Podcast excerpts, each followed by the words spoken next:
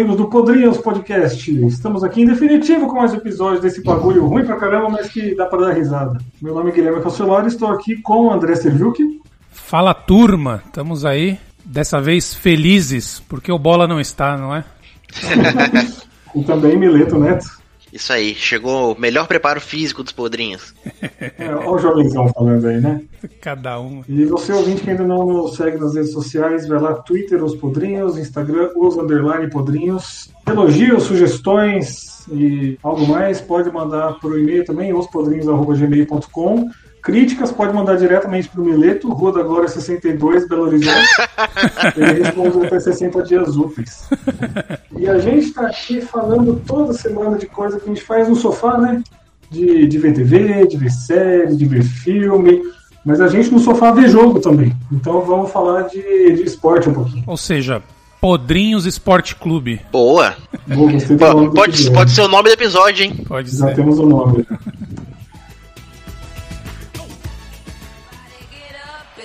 Slam now. We got the real jam going down. Welcome to the Space Jam. space Here's your chance, do your dance at the Space Jam. Alright. All right.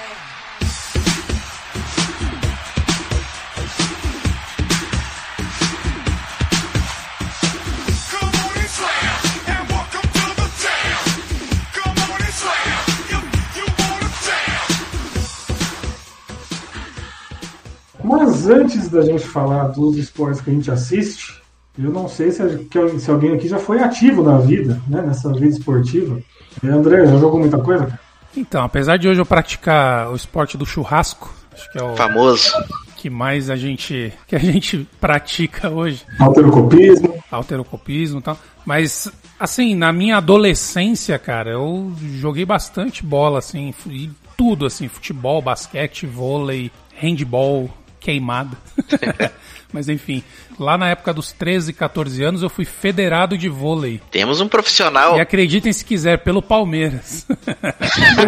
Você é grande, cara. Gente, ninguém se conhece pessoalmente aqui. Quanto você tem? 1,87. Não é grande pra Tá na altura. Né? Mas na época eu já tinha praticamente essa altura com essa idade, né? Uns 14 anos. Então. É mais ou menos o que eu vivi com o basquete, que eu era, eu era bonzão na escola, eu jogava basquete porque eu, eu tive o primeiro estirão entre os colegas ali. Isso aí. Aí eles começaram a me alcançar e aí não, aí não deu mais certo. Pois é, então.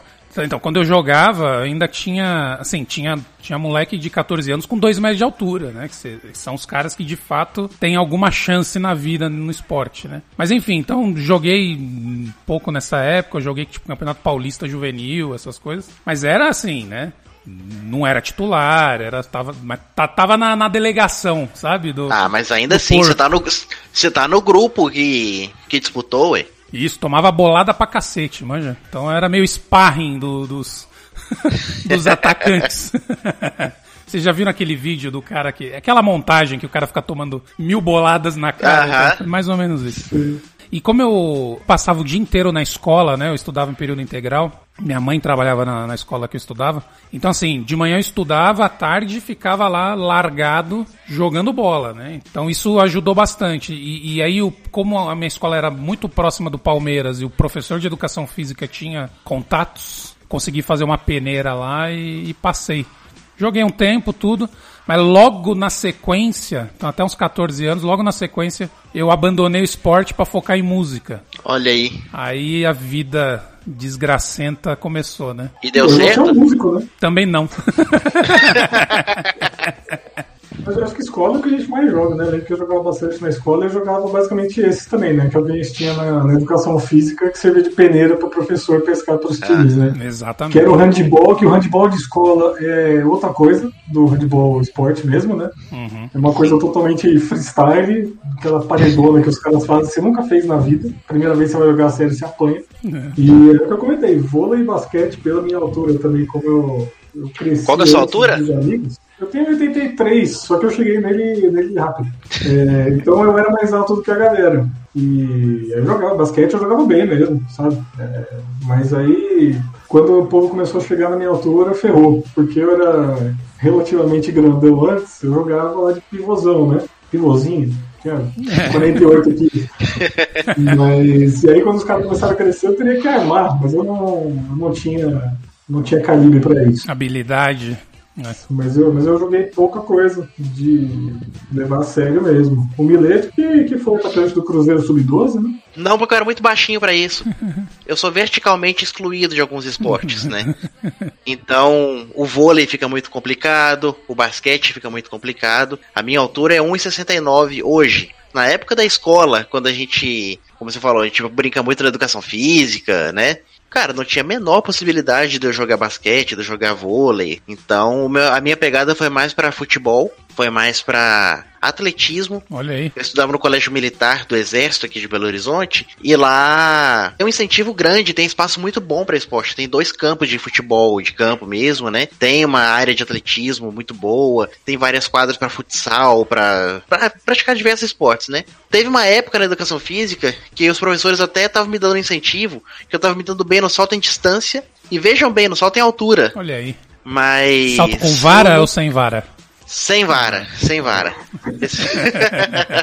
Mas eu nunca me aprofundei. Realmente a vida esportiva, a minha vida esportiva acabou muito cedo. A última vez que eu fui jogar alguma coisa, foi uma coisa recente mesmo, tá? Que eu fui tentar jogar. É, eu tinha. eu Fiquei internado uma uns quatro dias, acho, com pedra no rim, no hospital e tal. E aí no, no fim de semana seguinte a gente foi pra chácara de uns amigos nossos e ele tinha lá um campinho de areia, um golzinho, a gente foi jogar. Era dezembro, tava um calor do cacete.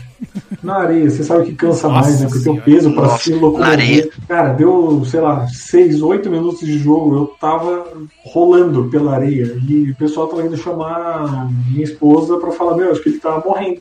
Tem uma coisa errada aqui.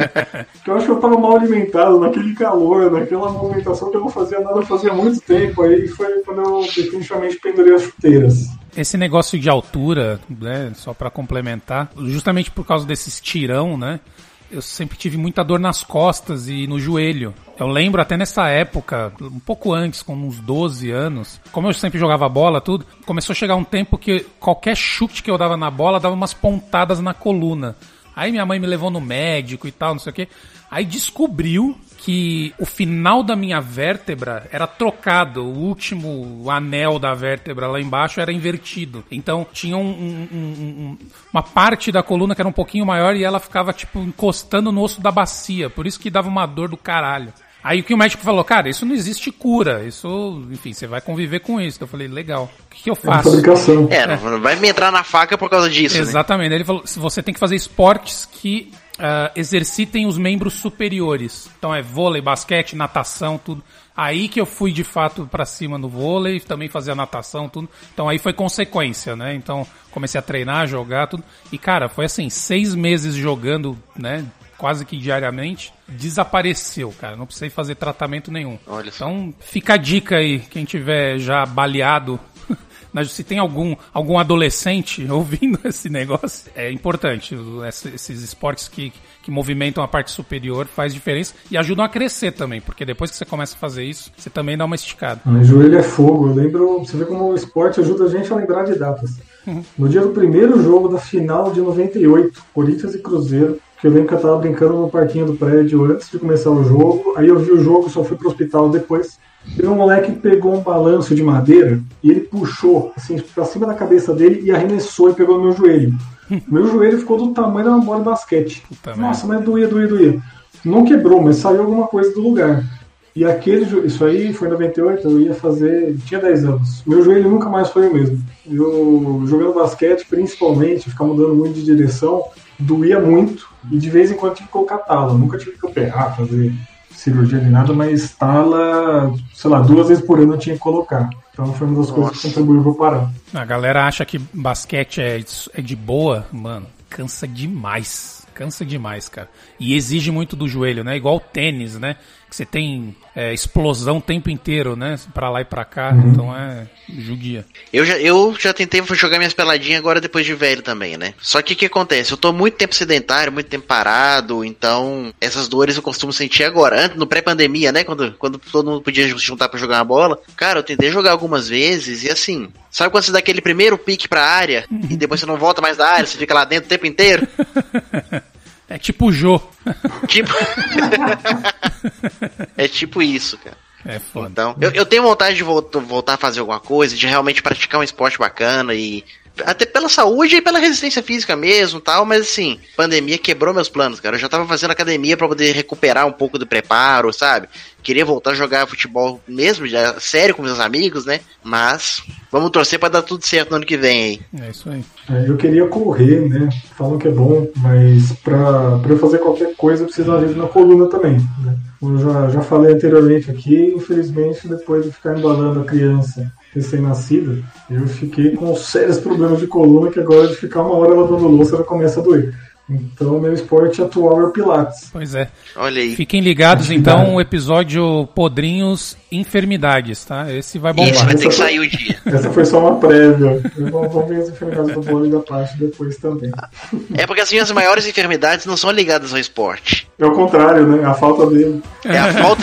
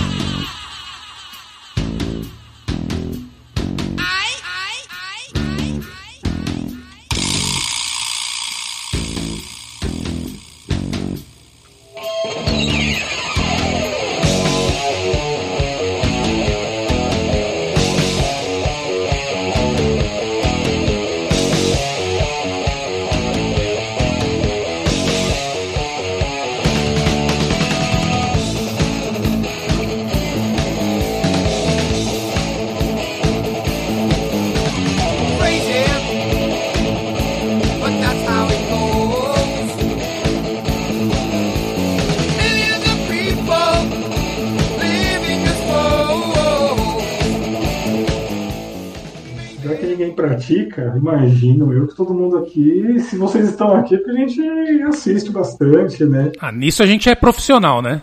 Ah, sim, isso aí com certeza. Se pudesse ganhar pra isso. Em, em cornetar os outros jogando é a nossa especialidade. E aí, e aí eu olho aqui, sempre a gente olha nas costas do André, tem os capacetes de futebol americano lá. Cara, de onde que veio isso?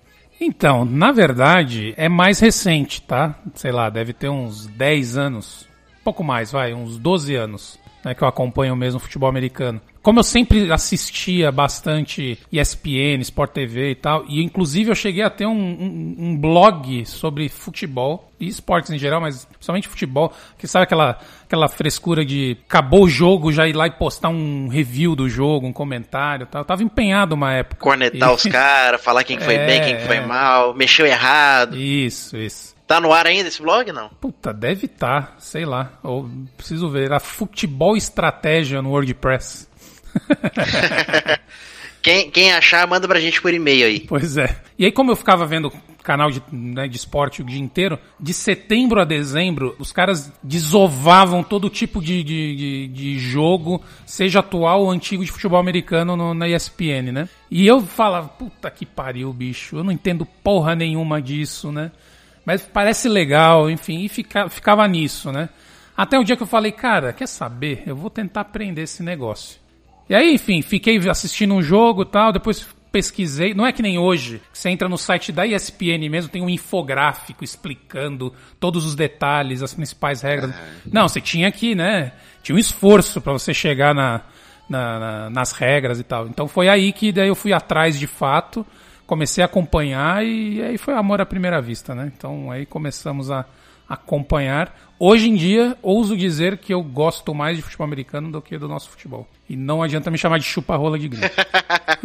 Cara, então, então é você que vai me ensinar esse negócio, porque eu não entendo nada do futebol americano. Nada, zero. É o que eu falo para as pessoas, assim, a melhor forma de aprender é assistir do lado de alguém que conheça. Porque Exato. as coisas vão acontecendo e já vai explicando. Cara, é um, um joguinho, você já entende tudo. É de boa. É, o jogo é mais ou menos simples, né? Basicamente conquista de território, né? É. É, você vai tentando chegar o mais próximo possível da meta. Mas você falou de chupa-rola de gringo, eu já vejo de você se vingar, porque eu sempre te chamo assim.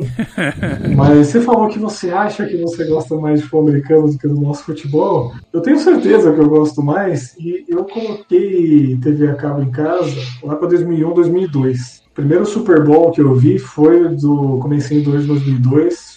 Sou, sou do YouTube, tudo. Patriots foram campeões e aí são meu time até hoje. 2002, Detroit foi campeão da, do hockey, da Stanley Cup, é meu time até hoje. É, os Giants chegaram na final do beisebol, é meu time até hoje. E só basquete, que não é o time que foi campeão aquele ano, porque eu gosto dos Spurs. Mas basicamente todos esses esportes eu prefiro ver, a não ser, a não ser que seja um jogo importante do Corinthians, e aí eu vou, vou assistir. Fora isso, eu vou ver todos esses outros. É. E é basicamente por isso, né? Nessa época, como você comentou, a ESPN jogava muita coisa pra gente, porque eu não lembro quando que virou, mas a programação da ESPN passava aqui, era separada, né? Tinha realmente a ESPN Brasil, que era a programação daqui, e a ESPN Internacional, que era de lá, que vinha pra gente. Era gringa só. é. É, muita, muita coisa não tinha nem, nem a narração em português. Uhum.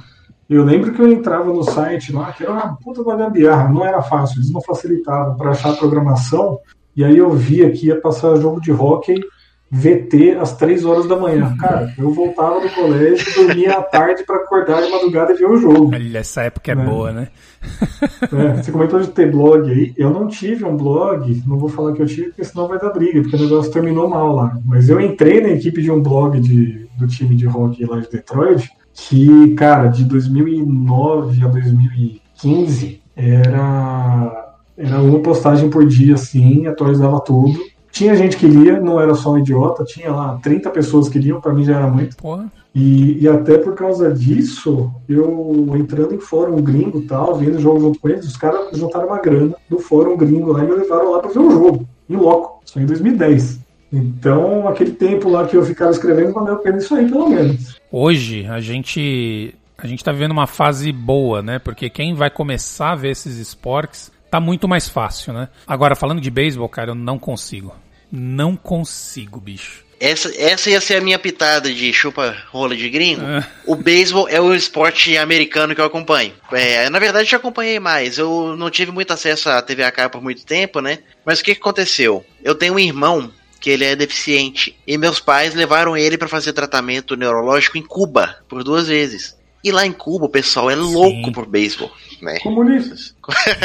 E aí meus pais foram lá assistir a TV cubana, já que eles ficaram morando lá por um tempo, basicamente, né? E meu pai gravou muitas fitas. Na época tava tendo o clássico mundial de beisebol. Acho que em 2006 isso. E ele falou assim, cara, o jogo é maravilhoso, é apaixonante. Aí ele trouxe pra cá, a gente começou a assistir junto. Tanto é que o time que eu gosto, que eu, que eu acompanho do beisebol até hoje, é o Tampa Bay Rays. Porque a gente começou a assistir foi no ano de 2008, que foi o único ano na história que eles chegaram na World Series. Uhum. E, mas foi naquele ano que eles tiveram uma arrancada boa e chegaram lá e até hoje eu gosto. É, é o que você falou. Eu tive alguém do lado, sentando, me explicando, e aí eu curti. Eu fico 4, 5, 6 horas na frente da TV assistindo o jogo, mas eu, eu preciso de alguém fazer isso comigo com, com outros esportes. É, eu não, eu não consegui. Hoje eu comparo o, o beisebol igual ao golfe, né? Você precisa ter paciência, bicho, pra, pra conseguir acompanhar. Já tentei, mas não consegui. Assim, as regras eu até entendo alguma coisa, mas é, é complicado. É que depende, você tem que dar sorte. O meu pai foi tentar levar a mesma paixão do beisebol pro meu tio, né, irmão dele. E aí ele foi lá e falou assim, ó, explicou mais ou menos as regras e tal, falou assim, ó, vai passar o jogo hoje na TV e vai assistir. Só que imagina a pessoa que vai começar a assistir futebol e o primeiro jogo é 15 de Piracicaba contra a Juventus da Moca, sabe? É que o beisebol é aquilo, a chance de você ver um jogo chato é 99%. Só que se você pega um jogo bom, porque, meu, o beisebol é um jogo parado, né? Tem um cara parado, ele joga a bolinha pro cara que está parado esperando. Sim. O cara que está com o taco lá esperando, ele não vai tentar fazer nada em mais de metade das, das vezes que a bolinha passar por ele. Então poucas coisas acontecem. Só que você tem muito tempo de, de intervalo de uma coisa para outra, que se o jogo estiver apertado, vai criando aquele suspense que é aquilo, alguma coisa vai acontecer. Vai acontecer. É igual você comparar, sei lá, um futebol americano, por exemplo, que acontece tudo toda hora. É um filme de terror tipo pânico, sabe? Toda hora tem um assassino vindo pra cima de você. Uhum. É, beisebol é meio iluminado, uma coisa mais psicológica. tipo, meu, pode ser que aconteça, mas talvez não. E, opa, quase aconteceu, mas não. Aí você deu uma relaxada, aí sim o negócio deu. Então, se você pega um jogo bom, bom desses mesmo, é, é uma coisa que dá pra matar do coração. Sim. É questão muito da estratégia. É, é um jogo que pega muito pelo lado defensivo, né? É quando você não vai assistir futebol para ver as defesas do goleiro, você quer ver gol. É. E no beisebol eles se comemoram muito, mas a questão das, das defesas mesmo, quando o cara pega uma bola que tá muito difícil, que tá no ar, né? Então acho que isso acaba afastando um pouco também, porque ele é mais defensivo do que ofensivo. Mas o, o beisebol acho que é um esporte que todo mundo já jogou um primo sem saber, né? Que é o taco, né? Eu não sei se é mais parente do cricket ou do, do beisebol, mas taco todo mundo já jogou na praia, com os amigos. Sim. É, é o primo pobre, bem pobre. É o primo brasileiro. Cara, eu nunca joguei taco. Na verdade, teve um professor que uma vez levou lá na, na escola pra mostrar pra gente. Eu não sei se vocês já ouviram essa expressão, mas Não. depois eu fui pesquisar e é parecido com o tal do taco mesmo. Nossa, nunca ouvi falar. Acho que em cada lugar tem um nome diferente. Tô até jogando de novo aqui no Google. O, o André falou de golfe. Esse é o esporte que eu tô afim de fazer hoje, cara. Eu descobri que tem um campo de golfe a 20 minutos aqui de casa, do lado de uma represa aqui. E eu comecei a jogar no videogame e é muito divertido. Então, mas vamos é lá. legal. Tem esporte que é legal você praticar. Assistir, não dá, bicho. Pior que eu vejo, cara. Não dá. Eu descobri que é uma coisa muito boa, porque você pode ser, deitar no seu sofá no domingo de manhã, o jogo está acontecendo, você dorme, dá aquela soneca de uma hora, você acorda, o jogo continua acontecendo. E, e é outro que essa parte psicológica também, né? Você vê lá, tá, o cara tá, os caras estão empatados, tem uma atacada faltando, sei lá, 15 metros do buraco. Meu, vai fazer ou não? É muito tenso. É. né? Então é essa tensão que vai, que vai construindo ao longo do jogo todo. Agora, essas pausas, elas são legais, igual no beisebol, né? É- É toda uma cultura justamente pro torcedor que tá no estádio ir lá comprar seu hot dog, trocar uma ideia. Até porque os estádios nos Estados Unidos, né, principalmente, eles têm todo um entre- entretenimento ao redor, né, que as coisas acontecem. O jogo acaba sendo uma desculpa pra todo mundo tá lá e curtir um domingo com a família e tal, e comer e vai. Então, meu, pode estar torando o jogo lá, já tá 5 horas, meus caras estão curtindo a vida. É um domingo pro cara. É uma cultura muito diferente, né? Eles incentivam o cara a ir no bar dentro do estádio e vai ver um pedaço do jogo pela TV, sendo que você tá lá do lado do, do campo, né? É, é. É, e é o dia todo, né? Eles fazem lá o é tailgate, né? Que chama, que os caras chegam. O jogo é uma hora da tarde, eles chegam às 10, ficam no estacionamento fazendo churrasco. Monta uma tenda, faz churrasco pra ir pro jogo. Tanto que ele chega calibrado no, no estádio, né? O que mais tem. Tem conta de Twitter que é só em briga em arquibancada nos estádios dos caras. Nossa, é uma coisa deprimente, cara. Que coisa ridícula. É. Não, e esse negócio das televisões é, é fato. Você tem, tem estádio que tem televisão no banheiro. Puta merda. Você vai mijar assim, ó, tem uma TVzinha pra cada cubículo, manja? Cada mictório. É, é. A primeira vez que eu fui ver o jogo de hockey no, no ginásio, como teve esse negócio aí do pessoal ter me levado, eu, no intervalo, o jogo tava 0x0, no intervalo eles me levaram pra cabine de imprensa. E eu vi os primeiros 10 minutos ali do segundo tempo, segundo período, junto com os narradores. E aí os caras falaram, ó, beleza, vem aqui, fica aqui do seu lado, né, tá aqui seu fone pra você ouvir. É, só uma coisa, se sai gol, não, não comemora, tá, por favor. Meu, eu assistia hockey fazia 10 anos aí, Primeiro jogo que eu tava lá, primeiro tempo tinha sido 0 a 0 nosso mó tenso, e aí logo no comecinho do segundo período saiu o gol. Cara, sabe quando você comemora que você berra de. você berra no mudo? Aquela coisa assim que, meu, e aí, né? Beleza, vamos esperar que vai. Depois que eu descer vai ter outro. Não deu mais dois minutos, fez mais um. Aí eu comemorei em silêncio de novo, mas já veio aquela pulga atrás da orelha. Puta, Vamos os caras fazer gol depois que eu estiver na arquibancada, né? Porque só ficar comemorando em silêncio aqui não dá. Tá igual quando eu fui num jogo Palmeiras e Remo, eu sou corintiano. Mas como eu jogava lá e tal, aí ainda era o Parque Antártica, né? Fui num Palmeiras e Remo Foi uma goleada do Remo. O Palmeiras ganhou. Ou foi empate, nem lembro, faz muito tempo. Foi o Gama que goleou. É, é, é, provavelmente. Mas, mas, o Todo Remo, ano o Palmeiras toma uma goleada de um time escroto. Então eu não duvidaria. mas o Remo meteu um gol, bicho. Mas eu engoli fundo o gol do Remo, bicho. Foi foda. Eu sei qual que é essa sensação aí. Ah, ainda falando de esportes americanos, NBA, cara. Eu adoro NBA basquete. E é um outro esporte completamente diferente do basquete mundial, né? Então, no momento que a gente tá gravando esse episódio, né? A gente tá já chegando nas finais, né? Da, da, da temporada. É impressionante o quão emocionante são os jogos, né? O como eles conseguem, mesmo às vezes os caras conseguem abrir uma larga vantagem e aí dá aquela, né? Aquela segurada e vem outro time, recupera tudo. E, cara, de fato é, é um puta esporte. E é, o- e é o tipo de coisa que eu acompanho bastante também e gosto de cornetar. E, engraçado, tanto o futebol americano quanto o NBA, eu não tenho um time. É, Eu simpatizo com alguns times, mas não tenho, assim. Eu, eu acabo torcendo, às vezes, pelos times que estão os jogadores que eu gosto, sabe? E isso te dá uma tranquilidade, uma leveza, que não tem aquela paixão, igual você a gente tem aqui pra- pelo futebol, que você fica puto, você xinga juiz, xinga, xinga todo mundo, você fica transtornado, você- o dia, o dia acaba pra você. Então, não, cara, você assiste o jogo de boa, se tomar goleada, foda-se, sabe? Isso acho que ajuda bastante a, a curtir mais o esporte. Eu, eu torço normalmente pelo jogo bom. Uhum, Né? Você pega tênis, por exemplo, que é um negócio que eu não vou acordar todo dia pra ver. sim. Só que você tá tendo, sei lá, um Federer e Nadal em alguma final. Cara, eu vou torcer pra ser jogo de seis horas, épico e Isso tudo aí. mais. E basquete, basquete também é um que eu torço pros Spurs, mas se eles não estão jogando, eu torço pra ser um jogo muito bom. E aí eu tenho também as torcidas contras, tá? Uhum. Normalmente, tipo, se, se, o- se algum time algum, alguma vez na vida ganhou do meu, eu vou torcer contra eternamente. né? Tá aí, o- tá aí o São Caetano. Mas todo do- mundo já ganhou do seu, falar. caralho. É, tá, aí, o, tá aí o São Caetano, que aqui do lado de casa, deveria torcer pra eles, porque são um time mal simpático, mas ganha, ganha do Corinthians toda vez, cara. Então, morte ao São Caetano. Mas você não torceu nem na final da Libertadores? Não, ali eles não tinham ganhado tanto da gente assim. Ai- Ainda era um time simpático. né, Na época que eles eram vice. Enquanto eles eram vice, era legal, né? O poderoso Ademar. É por isso que você não gosta do Palmeiras? O, o Ademar que foi. O Ademar foi fazer teste pra, pra jogar futebol americano, né? Porque ele chutava forte. E aí quando falaram pra ele que o chutador talvez tomasse uma porrada de vez em quando, ele falou, não, deixa quieto, vou ficar no Brasil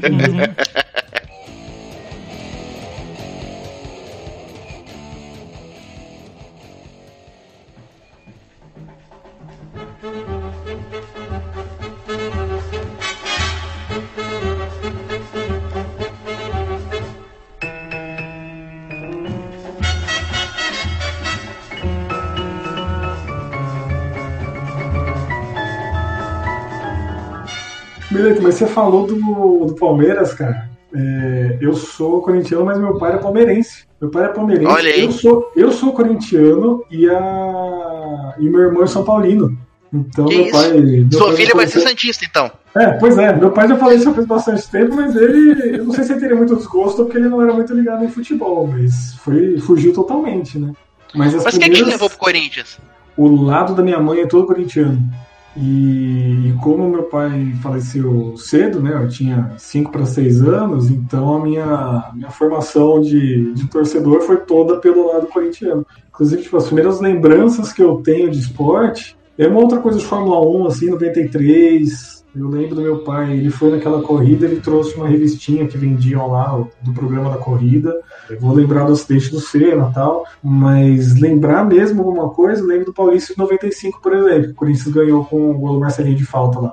Acho que a primeira lembrança concreta que eu tenho do lance, tipo, porque a Copa de 94, por exemplo, eu lembro da galera, lembro da festa, lembro de onde eu tava, assim, mas bobear é uma lembrança que eu construí na minha cabeça depois, né? Sabendo daquelas informações.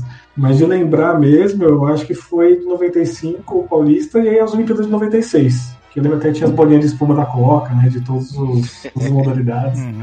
E você, Mileto, como você virou palmeirense? Acho que você já explicou isso, né? No, no- É, eu, já, eu dei uma pincelada na- lá no. Acho que foi no piloto. Mas a questão é o seguinte: quando eu comecei a gostar de futebol, é, eu tava morando em Manaus. Pô, década de 90, aquele time do Palmeiras da década, da década de 90. Os times de Manaus não tinham muito destaque, né? Lá- nem lá não passavam os jogos. Lá passava o jogo do, do eixo mesmo, sabe? Flamengo, né? Flamengo, Corinthians, Palmeiras, né? E o Palmeiras bem demais na época. Ganhando Copa do Brasil, ganhando Libertadores, né? Cara, não teve jeito. E eu, eu também tenho um tio que é muito. Que era muito querido e também palmeirense, então acabou somando tudo. Agora, por exemplo, você falou da influência do pai, né, Guilherme? Cara, o meu pai, ele era fluminense. Aí depois da Copa de 82 ali mais ou menos, que o Brasil tomou aquele, aquele ferro da Itália, ele desencantou com o futebol. Largou mão. Não, não acompanhou mais. Até falou que assistiu alguns jogos depois. Assistiu. Ele tava morando no Rio na época, chegou a ver um Sula-Flu, assim, mas não, não- não acompanhou mais futebol. Falou que voltou a acompanhar futebol depois que eu nasci e comecei a me, me interessar. E eu não sei de onde até hoje que ele tirou que agora ele é cruzeiro. Ele é cruzeirense, a gente logo em seguida de Manaus.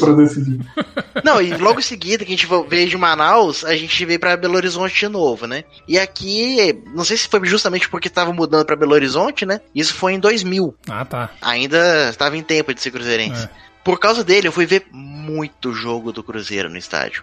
Cara, eu vi o Cruzeiro campeão da Tríplice Coroa aqui em 2003. Eu vi o, eu fui na final da Copa do Brasil, fui no primeiro jogo do, da campanha do Brasileirão, que o Alex fez um gol de placa Nossa. No, contra o São Caetano. Fui na- no jogo da decisão do título contra o Paysandu. Eu já cansei de ver o Cruzeiro campeão. Um dos mais Sabe? injustiçados jogadores pela seleção brasileira é o Alex. Alex, Esse cara é concordo foda. demais. Ele e, e o Neto são os dois, pra mim, os mais injustiçados. O Neto eu já não acompanhei muito. Eu não, não lembro dele jogando. Jogava muito, diga-se de passagem. E agora, a minha namorada e a família dela, toda atleticana. Então agora eu tô indo no jogo do Galo pra caramba. Já nos últimos 10 anos eu fui mais jogo do Galo que eu fui do Cruzeiro. Olha aí. Só falta ver o Galo campeão no estádio. Que eu fui, eu fui em uma final do Galo, foi na final de- do Mineiro contra o América e deu América. Então, agora precisa começar a ir nos Jogos do América, né? Ah, é difícil. Lotar uma Kombi e ir pro jogo da América. Toda, toda a torcida. Pô, mas é verde, já aproveita o Pois uniforme, é, né? bicho. Cara, mas falando sério agora, a torcida da América é muito simpática. Eu tenho, eu tenho muito amigo que torce pra América, sabe? Então, eu tenho vontade, eu tenho, eu tenho uma simpatia assim pela América. Aí, ó. Cara, eu não sou fanático de futebol, mas eu falei do verde agora. Eu não sei também se eu criei isso na minha cabeça, mas eu não gosto da cor verde, cara. Eu não acho uma cor. ter uma camiseta verde Eu, assim. eu, eu não uso. Eu não uso eu- verde. Não, Que é isso? que eu nunca tive na vida. Hoje em dia eu sou mais relax em relação a algumas coisas, mas vestir verde não. Na época que o Corinthians estava construindo o estádio, eu, eu participei no abaixo assinado pra grama ser preta. é sério, bicho. Mas falando de primeira lembrança, né? Meu pai é carioca, ele é botafoguense. Meu pai, ele é filho de pastor, pastor evangélico. Meu avô, né, o pai do meu pai, ele nasceu na Bahia e aí veio descendo fazendo filho. Até chegar, ele morreu em Pelotas. Caramba! Meu pai, ele nasceu no Rio, tava no meio do caminho, né? Aí depois ele, em São Paulo, ele ficou, conheceu minha mãe e meu avô continuou pra baixo. Enfim, minha mãe é São Paulina, a família toda é São Paulina. Então eu sou o desgarrado da família em torcer pro Corinthians. Eu comecei a torcer pro Corinthians justamente por conta do brasileiro de 90. Com Neto, Tupanzinho, enfim, aquele time que foi o primeiro campeonato, campeonato brasileiro do, do Corinthians. Então, e aquele ano, o Calciolari estava falando sobre lembrança, né, do que a Copa de 90 é a primeira que eu já lembro, não vou dizer perfeitamente, mas lembro do jogo contra a Argentina, Canidia, Maradona, a seleção brasileira com Lazzaroni, que, que era uma desgraça, que inclusive é a Copa do Mundo que não levou o Neto. Então é, é, é a minha principal lembrança aí. E aí eu virei um fanzaço, assim, de, de- de- do Ronaldo, o goleiro. Você falou agora há pouco, né, que a gente não vai é, ver futebol pra ver o goleiro, né? Eu torcia pro goleiro. comprava o uniforme do Ronaldo. E aí, meu- meus pais já tinham se separado nessa época. E eu morava com a minha mãe no apartamento do, do meu avô e da minha avó. E aí eu voltava da escola. Eu devia ter uns 7, 8 anos de idade. Eu ficava, tipo, de joelho, assim, colocava o colchão na frente do sofá, colocava a camiseta do Ronaldo, assim, colocava minha avó no sofá da frente, assim, com uma bola na mão, e ela ficava jogando com a mão. é, e eu, o sofá que eu tava era o gol, manja. E aí eu pulava e ficava, Ronaldo! Né? tipo, imitando os, o- os narradores, né, gritando Ronaldo. Então, assim, é, é- eu lembro perfeitamente isso, assim. Acho que os melhores momentos com a minha avó foi ela sendo atacante eu sendo goleiro. O, o primeiro CD de rock que eu tive na vida, na época eu não era, eu ouvia, eu ouvia muito pagode. Mas o primeiro CD de rock que eu tive foi o CD da banda do Ronaldo, Olha Ronaldo aí. dos Pedidos. Ronaldo que é bom. A gente vai gravar ele. Vamos, vamos. um episódio sobre. Não. Ele é muito, ele- cara, ele é bom, de verdade. Não, tá tocando aí no fundo.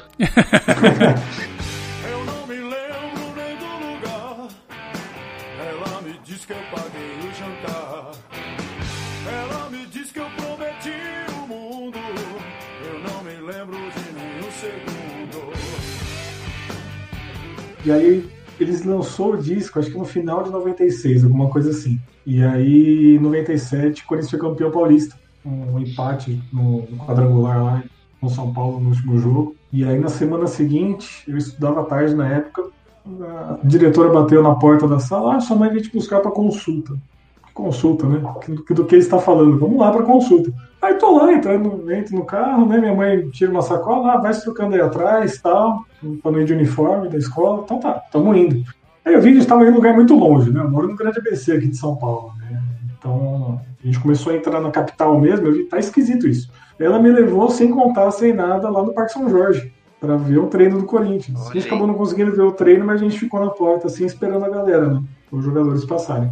Passou aquele Donizete, Pantera Negra, ele me deu um, me deu um boné que era assinado por ele, Pantera Negra, né? Provavelmente uma marca, alguma coisa assim, tentativa de brand.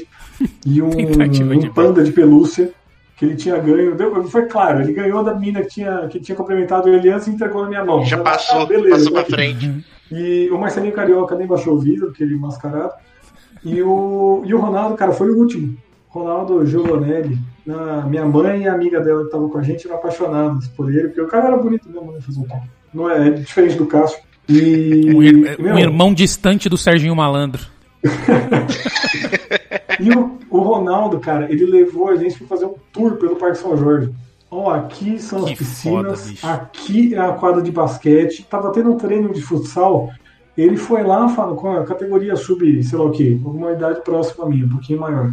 Ele foi lá falar com o treinador e me deu uma camiseta. Ele pegou uma camiseta lá que, Porra. o, que o cara tinha sobrando e me deu. Que foda. E eu não lembro se ele só comentou com a gente ou se ele arranjou pra gente, mas no mínimo ele comentou e a gente ficou afim de ir, que ia ter logo depois a festa junina no clube. Uhum. E ele falou, não, vem aí, é mó legal tal. Então, tipo, o Ronaldo, eu sou fãzaço dele, cara. Como pessoa. É o único, o único jogador que eu conheço como pessoa, então. E posso falar, ele continua assim até hoje. Eu fui recentemente, ainda quando os estádios estavam abertos. Minhas duas últimas ve- vezes no estádio, eu fui no, no camarote lá no Fielzone. E ele, ele é embaixador desse camarote tal, então ele tá em todos os jogos. E um deles foi contra o Grêmio.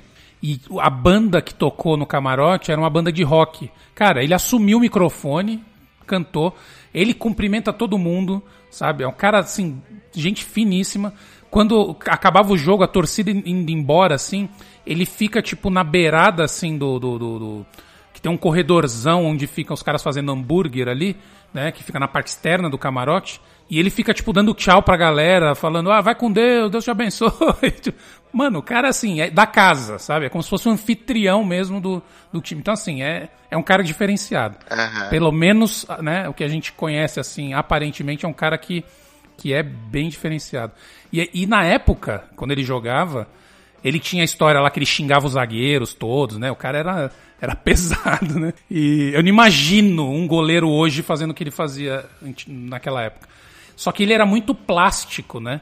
Os pulos, os saltos, aquelas bolas a meia altura que o cara era só encaixar e acabou, sai jogando. Não, o bichão dava aquele salto ornamental e fazia toda. Então por isso que, né, juntava toda essa essa vontade de querer imitar, né? Era tipo o meu Homem-Aranha da minha infância.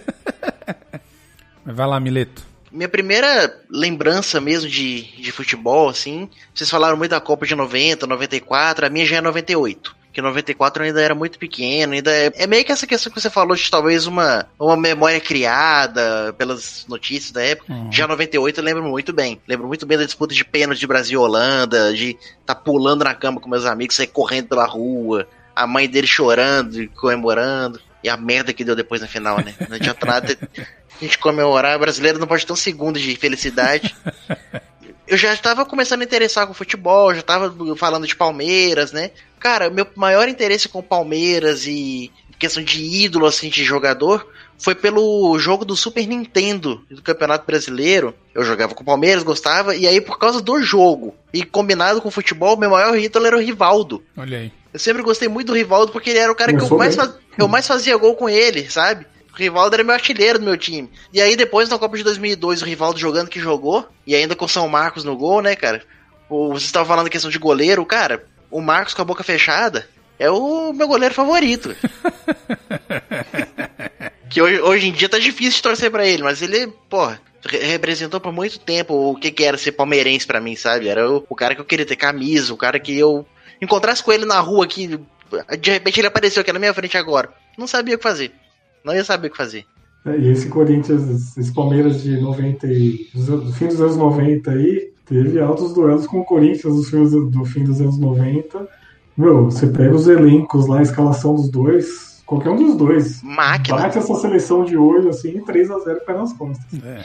Aquela narração clássica do pênalti do Marcelinho, acho que é o Luciano do Vale, na, na Libertadores. Não sei, Eu eu não sei, eu não sei do que, que você tá falando. Não sabe? Eu vou te mandar um vídeo, peraí. Filha da puta. Mano, como eu quis matar o Marcelinho, bicho, nessa época. Pra mim, assim, ele sempre foi um dos melhores jogadores que já pisaram na, na- né, no, no Corinthians. Pra mim, acho que é o maior cobrador de falta que eu já vi. Ele, ele batia muito bem na bola, tá louco. Mais que o Neto, inclusive. Mas, cara, fora de campo e, sei lá, a postura dele é. Prefiro não comentar. Eu lembro que o Marcelinho ele saiu do, ele saiu do Corinthians e foi pra Espanha, foi pro Valência, eu acho. Não fez nada lá. É. Quase não jogou. E aí, quando ele voltou pro Brasil, o Corinthians não contratou ele diretamente. Foi um negócio muito esquisito. A Federação Paulista negociou com ele. E aí fizeram 0300 lá, que você ligava lá, 0300 tal, tal, tal, 01, se fosse pra ele voltar pro Corinthians, 02 pro Palmeiras Puta tal. merda. E aí você ligava pro time que você queria. É óbvio que ele vira pro Corinthians. Que palmeirense vai querer Marcelinho no Corinthians? Não, no Palmeiras. Era o Foi você uma- decide do Marcelinho. Isso, mas foi uma discussão em casa, porque eu liguei tanto nesse 0300. Quando chegou a conta, minha mãe dá uma cacetada, cara. Merecida, totalmente. Ah, mas, mas acontece do jogador que te- se identifica muito com um lado vem pro outro, né? Eu lembro do Paulo Nunes indo pro Corinthians, o tanto que a Nossa, galera pegou no pé é. dele, xingaram. E não fez nada aqui também. Não orna, né? Tem uns caras que não orna. Não dá. né? É isso aí. Loirinho no Corinthians, cabelo tigelo. O Rivaldo jogou no Corinthians e no Palmeiras e jogou bem no Corinthians. Sim. Eu lembro no gol de bicicleta dele contra o Vitória, se eu não me engano, do Rivaldo no- pelo Corinthians. Jogou pra caralho também.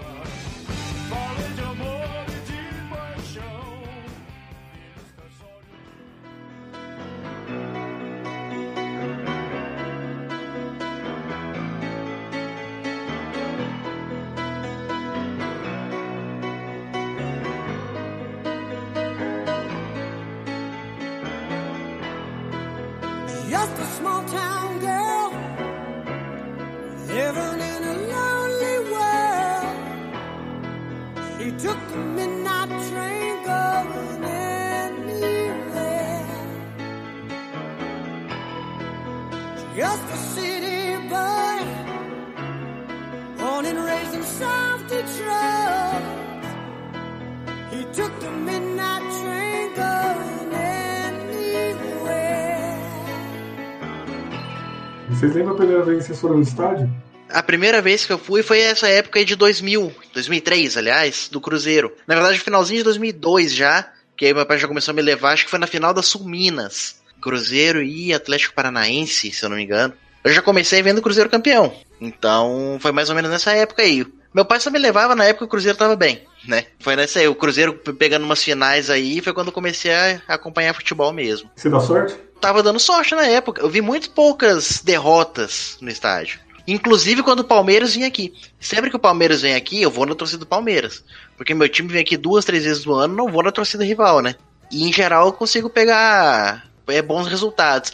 Teve uma época que o Palmeiras estava passando aperto com o Galo, né, que eu não tava ganhando o Galo de jeito nenhum. E teve uma vez que eu vi um. Acho que foi 5 a 0 pro Cruzeiro em cima do Palmeiras. Um gol do Michael Suel do meio da, meio da rua. Mas assim, em geral, eu- o meu aproveitamento é mais de vitórias. É, o meu primeiro jogo foi Copa São Paulo de Futebol Júnior, Corinthians e Flamengo no Pacaembu. Minha mãe me levou. Acho que isso foi em 95. Sei lá, faz tempo. Mas eu não lembro muito bem. Foi um empate, eu lembro, acho que foi 1 a 1 Não, o Corinthians perdeu.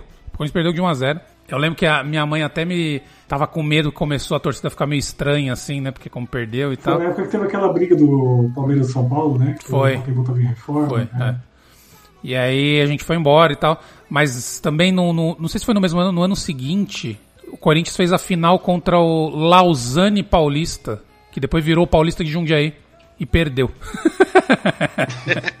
então comecei bem. É, mas, mas a média depois ela, ela sempre foi mais de vitória mesmo, né? Mas eu lembro dessa época, eu era pivetão, então começou com, com futebol júnior mesmo. Cara, eu nunca vi o Corinthians perder em louco. E eu fui, não fui muito, tá? Porque, como eu falei, minha mãe não, não me levava muito em estádio, né? Eu fui no estádio faltando um dia para completar 19 anos. Fui com um amigo meu da faculdade e um primo meu, para ver Corinthians Figueirense. No, no ano o Corinthians caiu, mas ganhou aquele jogo, 2 a 1 Chicão fez o gol do Figueirense, foi antes de vir pra cá. E o Finazzi fez os dois do Corinthians. E... Nossa, o da. Nossa, esse. E no, no- na hora do segundo gol do Corinthians, cara, a gente tava na arquibancada amarela lá no meio da Gaviões e tal. Na fileira atrás da gente, na arquibancada, tinha um pai com um filho. O filho vai ter 4, 5 anos, não sei. Eu lembro do meu primo. Ele arrancou, por algum motivo, ele arrancou pra comemorar o moleque das costas do pai, que tava sentado no ombro, e começou a jogar pra cima, cara. Eu pensei, pô, vai matar o moleque. Ele jogou três vezes. Meu Deus do céu, mas não, mas não aconteceu nada demais. Isso é, dois, Vai isso, arremessar o moleque no Pois campo. é. isso é 2007, né? 2007. 2007, 28 de outubro de 2007. E aí, de lá pra cá, eu acho que eu fui em 11 ou 13 jogos. Não foi tanto assim. Na época eu fui bastante, logo que eu comecei, mas depois eu parei. E tanto que hoje eu fico até com o pé atrás, tipo, eu não, não vou querer ver um jogo pra perder. Eu quero manter esse escrito, então o último jogo que eu fui foi contra o Novo Horizontino, que era basicamente certeza da vitória. Clássico eu só vi um, foi Corinthians e Santos, o Corinthians ganhou de 1 a 0 e foi engraçado que na, na saída deu pra ver a polícia dando chinelada na torcida do Santos. Pegava, pegava o chinelo da pé do, do pé do torcedor e batia com ele mesmo. Aham. E, e aí eu vou considerar também, porque eu sou chupa-rola de gringo, que eu fui duas vezes lá pra Detroit pra ver, o, ver os Red Wings e ganhou as duas. Inclusive, o, da segunda vez que eu fui com a minha esposa, acho que foi um dos melhores jogos que eu vi na vida. Assim, Caramba. o outro time, que era Boston, fez gol logo no começo, um minuto, e a gente empatou logo em seguida. E aí, beleza, né? Tá dando jogo.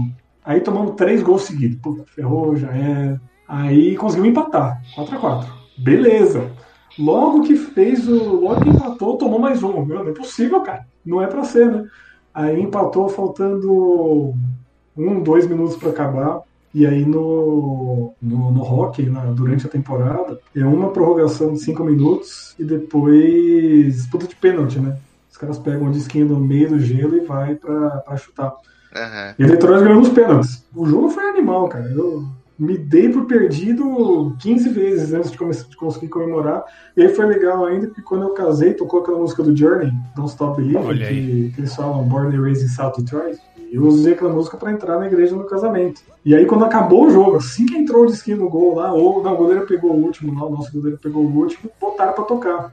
Tô lá cantando, veio mais 20 mil pessoas. Foi um momento sensacional, foi um dos melhores momentos Catarse. esportivos que eu já tive, assim. Foi, misturou aquela coisa de, de show de rock com, com esporte, né? Melhores sentimentos possíveis. Eu comecei com, com futebol júnior, mas depois eu vi bastante, eu ia bastante pro estádio, né? Principalmente no Pacaembu. Então, eu morava perto, né? E eu morava na Zona Oeste e Pacaembu era relativamente perto. Então era um estádio fácil de ir, gostava demais, sabe? Então, assim, vi. ah, tudo bem que os jogos grandes eram no Morumbi, né? Não tinha muito como fugir, mas eu vi jogos de 98 e 99, né, do campeonato contra o Cruzeiro, contra as finais, né, contra o Galo. Um dos jogos mais memoráveis que eu vi, que era um jogo que era tudo pra ser um jogo merda e foi um puta jogo, foi Corinthians e Paysandu no, Paica- no Pacaembu, em 2005. O time, né, o, o time milionário do Corinthians, com Tevez, Mascherano, Roger Galisteu, enfim. Kia Jura Bichan? É. E o Corinthians saiu perdendo, tinha aquele hobby gol, lembra do, do Paysandu? Que veio pro Puta Santos, merda. era ruim pra cara. O Corinthians saiu perdendo 1 a 0 aí virou o jogo 2 a 1 aí tomou um empate no final do jogo 2 a 2 aí o Jô meteu um gol aos 40 do segundo tempo. Eu nunca vou esquecer, eu nunca ficava na Gaviões, eu sempre ficava na arquibancada laranja, que ficava no meio. Dessa vez, não lembro porquê, provavelmente preço de ingresso, alguma coisa, eu fiquei na Gaviões. Eu lembro que o Corinthians estava ganhando 3 a 2 aquele jogo. O Corinthians estava com 2 a menos. O Tevez vindo marcar na bandeirinha da defesa, cara, dando carrinho. Mano, a torcida, Ah, só de enlouquecida, né? falar, me arrepia, bicho. O mais legal de ver jogo ao vivo é isso, né? Às vezes não é nem o gol.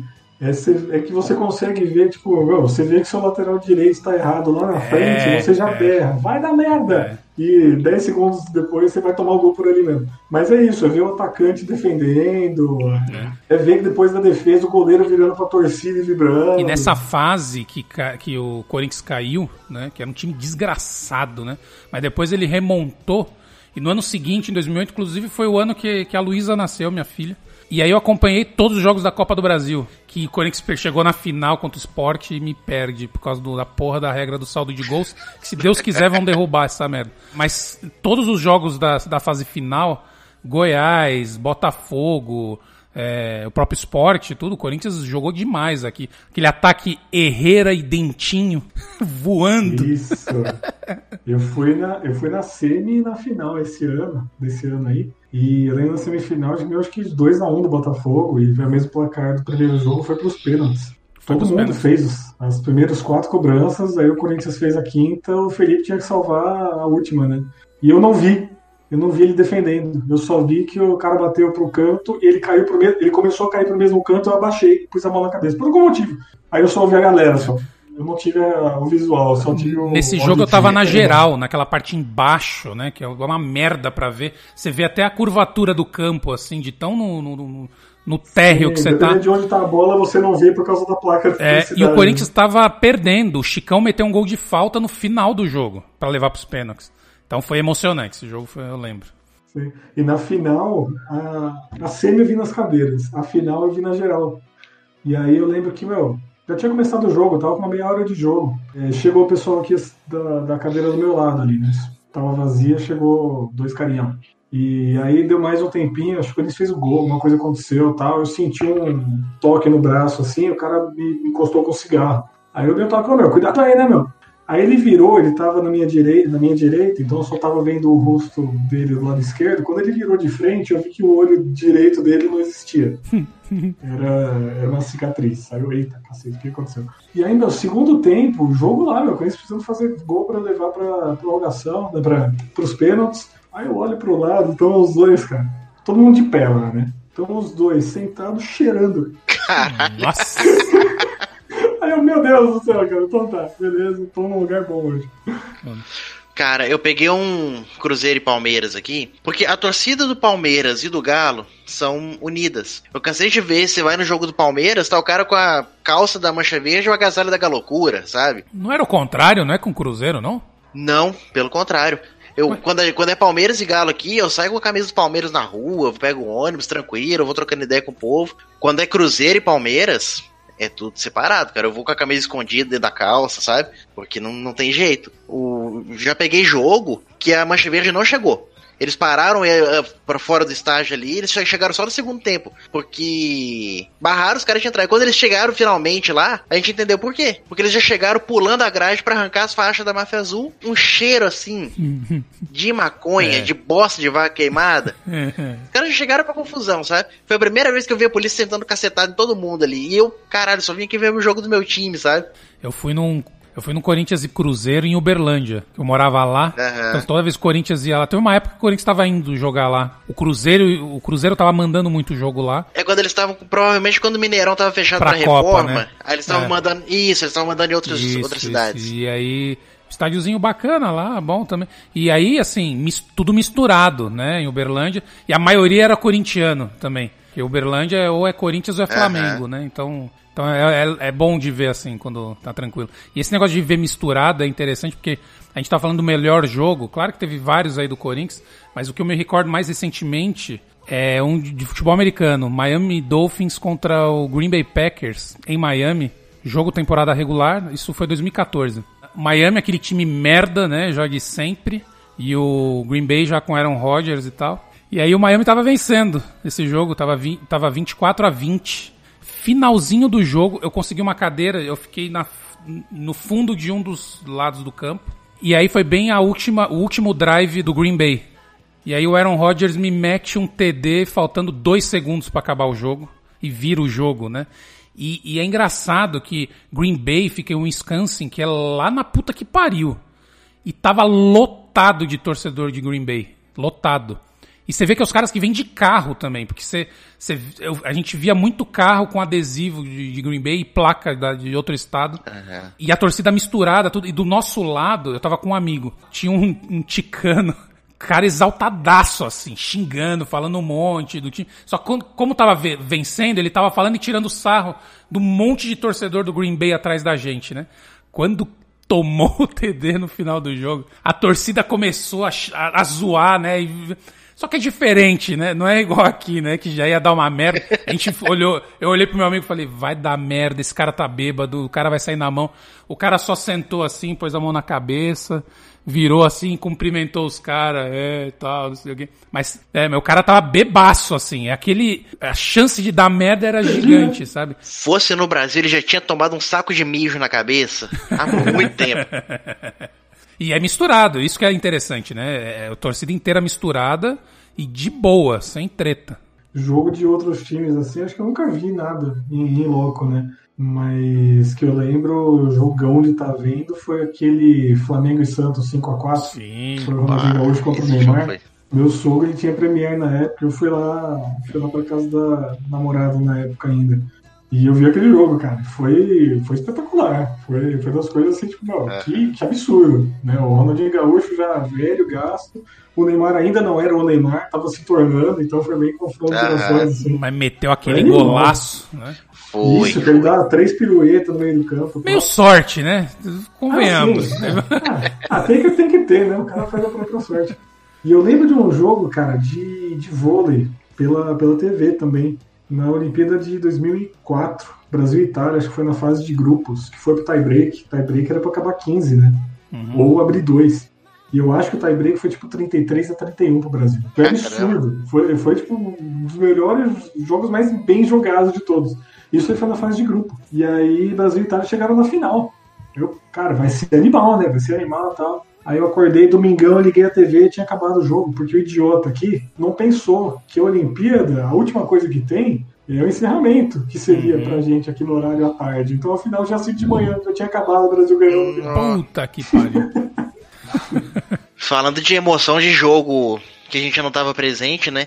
Cara, eu tenho que citar a campanha do Galo de 2013 na Libertadores e na Copa do Brasil de 2014. O Galo passando sufoco, todo jogo perdendo de 2 a 0 indo pros pênaltis. Perde a ida de 2 a 0 ganha a volta no sufoco de 2 a 0 vai pros pênaltis. Esse é o que ele foi campeão na Libertadores? Que ele foi campeão. Não, o, o Vitor. Que loucura, cara. Cagadaço, né? Que- Pegando pênalti Não. com o pé.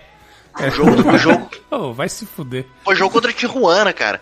O, o Leonardo Silva faz um pênalti aos 47 do segundo tempo. Aí fudeu, acabou. Acabou o sonho. Morreu.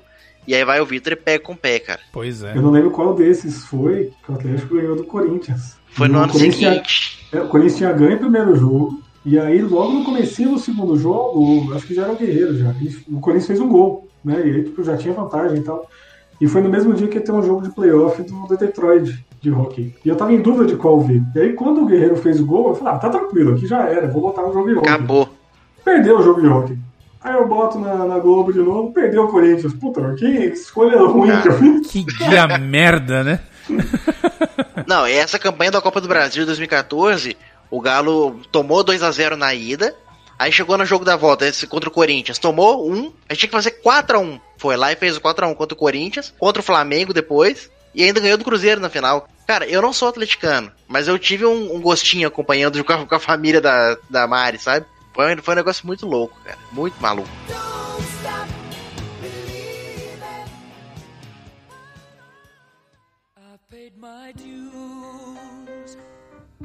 Time after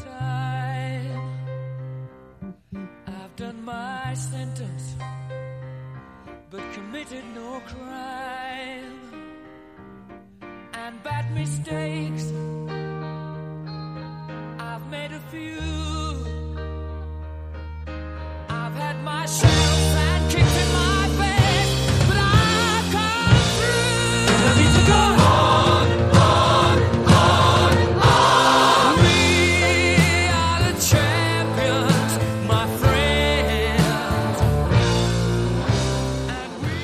Qual foi a maior vitória que você já viu do, do seu time? André, convenhamos. De corintiano pra corintiano. Libertadores é muito melhor que Mundial, né? É. Eu também acho. Porque a gente já tinha aquele Mundial Mandrake, né? Quando ganhou em 2012, já tinha aquele que. Então, nem- nem assim, a, a galera o fala o muito. Esse pode ser um tema que a gente vai discutir muito sobre essa merda. Mas, assim, a, a discussão tá por que, que o Corinthians jogou, talvez. Mas, cara, ganhar do Real Madrid, bicho. Na verdade, não ganhou, Ah, né? É, empatou. Não, mas na verdade o Corinthians tinha que estar lá com o pai sede, né? Que estar era o Vasco, né? Porque o Vasco tinha ganho duas Libertadores atrás. Era o Palmeiras tá lá que tinha ganho em 99. Isso, Foi, isso. foi o Vasco que estava errado. Mas o tenso era Libertadores, cara. Porque o que faz o futebol tão legal, porque a gente tá aqui, eu e você, principalmente chupando rolas gringas, enaltecendo o futebol americano, eu falando do hockey toda hora. Mas o que faz futebol legal aqui é justamente essa provocação, né? A paixão, né? Porque, de fato, a É. gente torce pela parada, né? Sim, é, porque se meu time de futebol americano ganha, eu não vou sair no dia seguinte na rua com a camisa e zoar o torcedor do outro time, porque ele não existe. Agora, futebol não, a graça é justamente essa. Povo tem que saber que, que vai ouvir zoeira também. Eu sempre ouço e aceito na boa, então. Mas, meu, a zoeira da Libertadores era muito grande, cara. E aí quando ganhou, aí ganhou daquele jeito, né? Do ninguém Jogando bem, né? ganhava. Jogando bem. Jogando bem pra caramba. É, foi, foi invicto lá, fez aquele gol do Romarinho, espírita no final lá no primeiro jogo da Libertadores. Ali foi um negócio que. O Sheik jogou demais, cara. Vai se Sim, fuder. a- O cara mais jogou- uma vez admito no Podrinhos que chorei na hora que ganhou. Porque foi.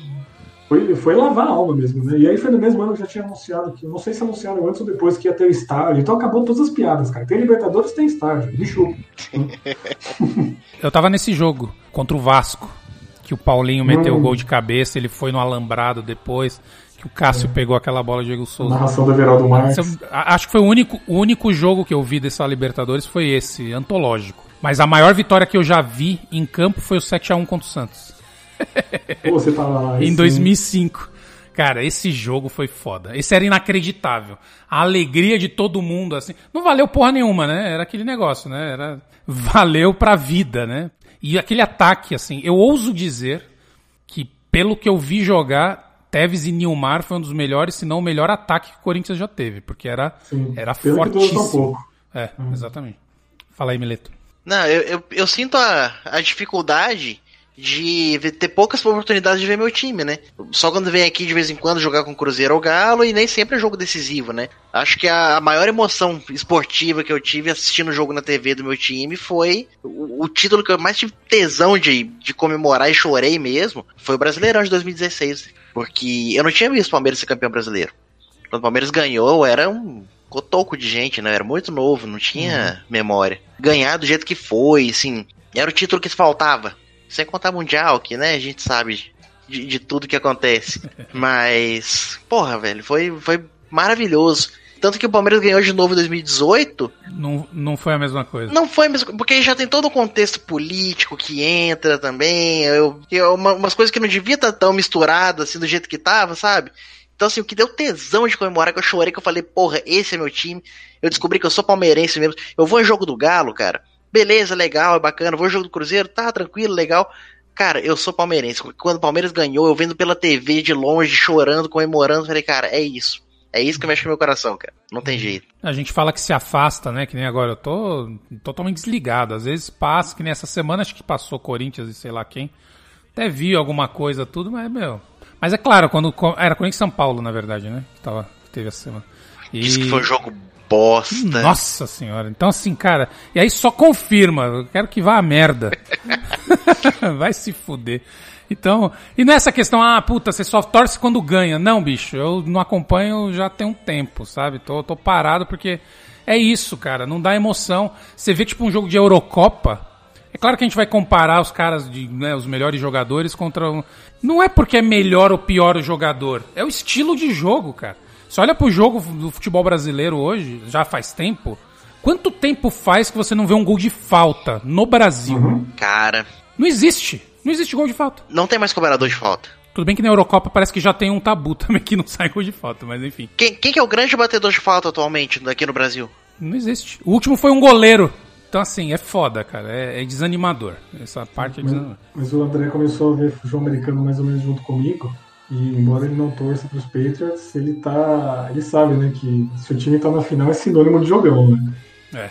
A primeira vitória era azarão na, em Las Vegas lá, davam 15 pontos de vantagem para o adversário, ganhou com chute no último segundo.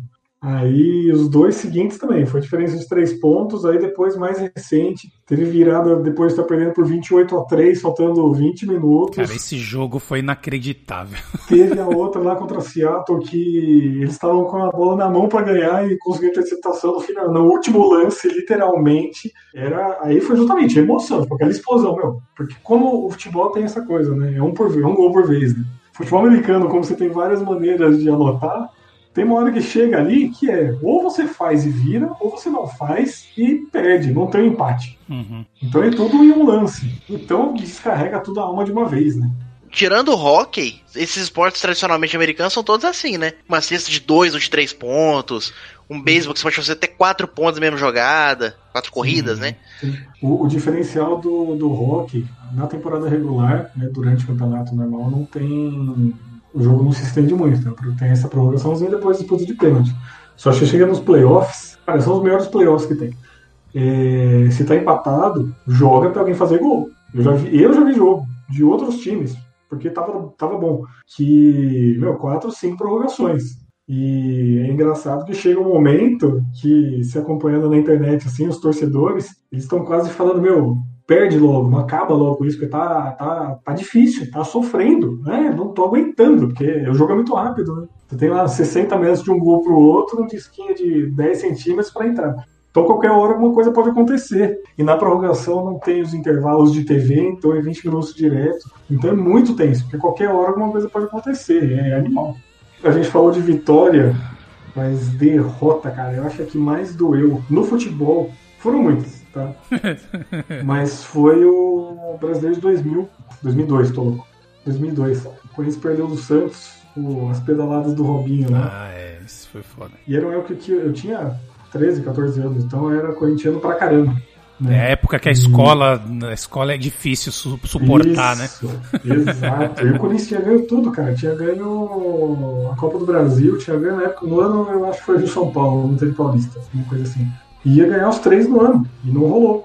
Não sei porque o Rogério esperou o Robinho entrar na área pra fazer a- o pênalti. Né? Faz antes de entrar, pelo amor de Deus. né? E também o. Entrando na Fórmula 1, que a gente não comentou aqui, mas é um negócio que. Só eu lembro quando eu comecei a namorar com a, com a Amanda, 15 anos atrás. Super Bowl eu assisto, independente de quem for jogar. E Fórmula 1 eu vou ver as corridas, tá?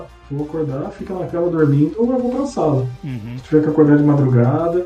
Eu só perco corrida quando é no México, nos Estados Unidos, que é tipo duas, três horas da tarde, que é o horário ingrato. Mas fora isso, eu acho que eu vejo todas as outras faz uns 20 anos. Fácil. Um pouquinho mais. E quando o Massa perdeu em Interlagos, que ele foi campeão por 20 segundos, e aí o, Hamilton conseguiu passar. Até Foi o último bloco da. Isso, foi essa Da passagem. do, do céu ao inferno. E foi tenso também. Né? O brasileiro ia ser campeão no Brasil, corrida Interlagos. Cara, como eu, como eu nunca gostei do Massa, eu, eu comemorei.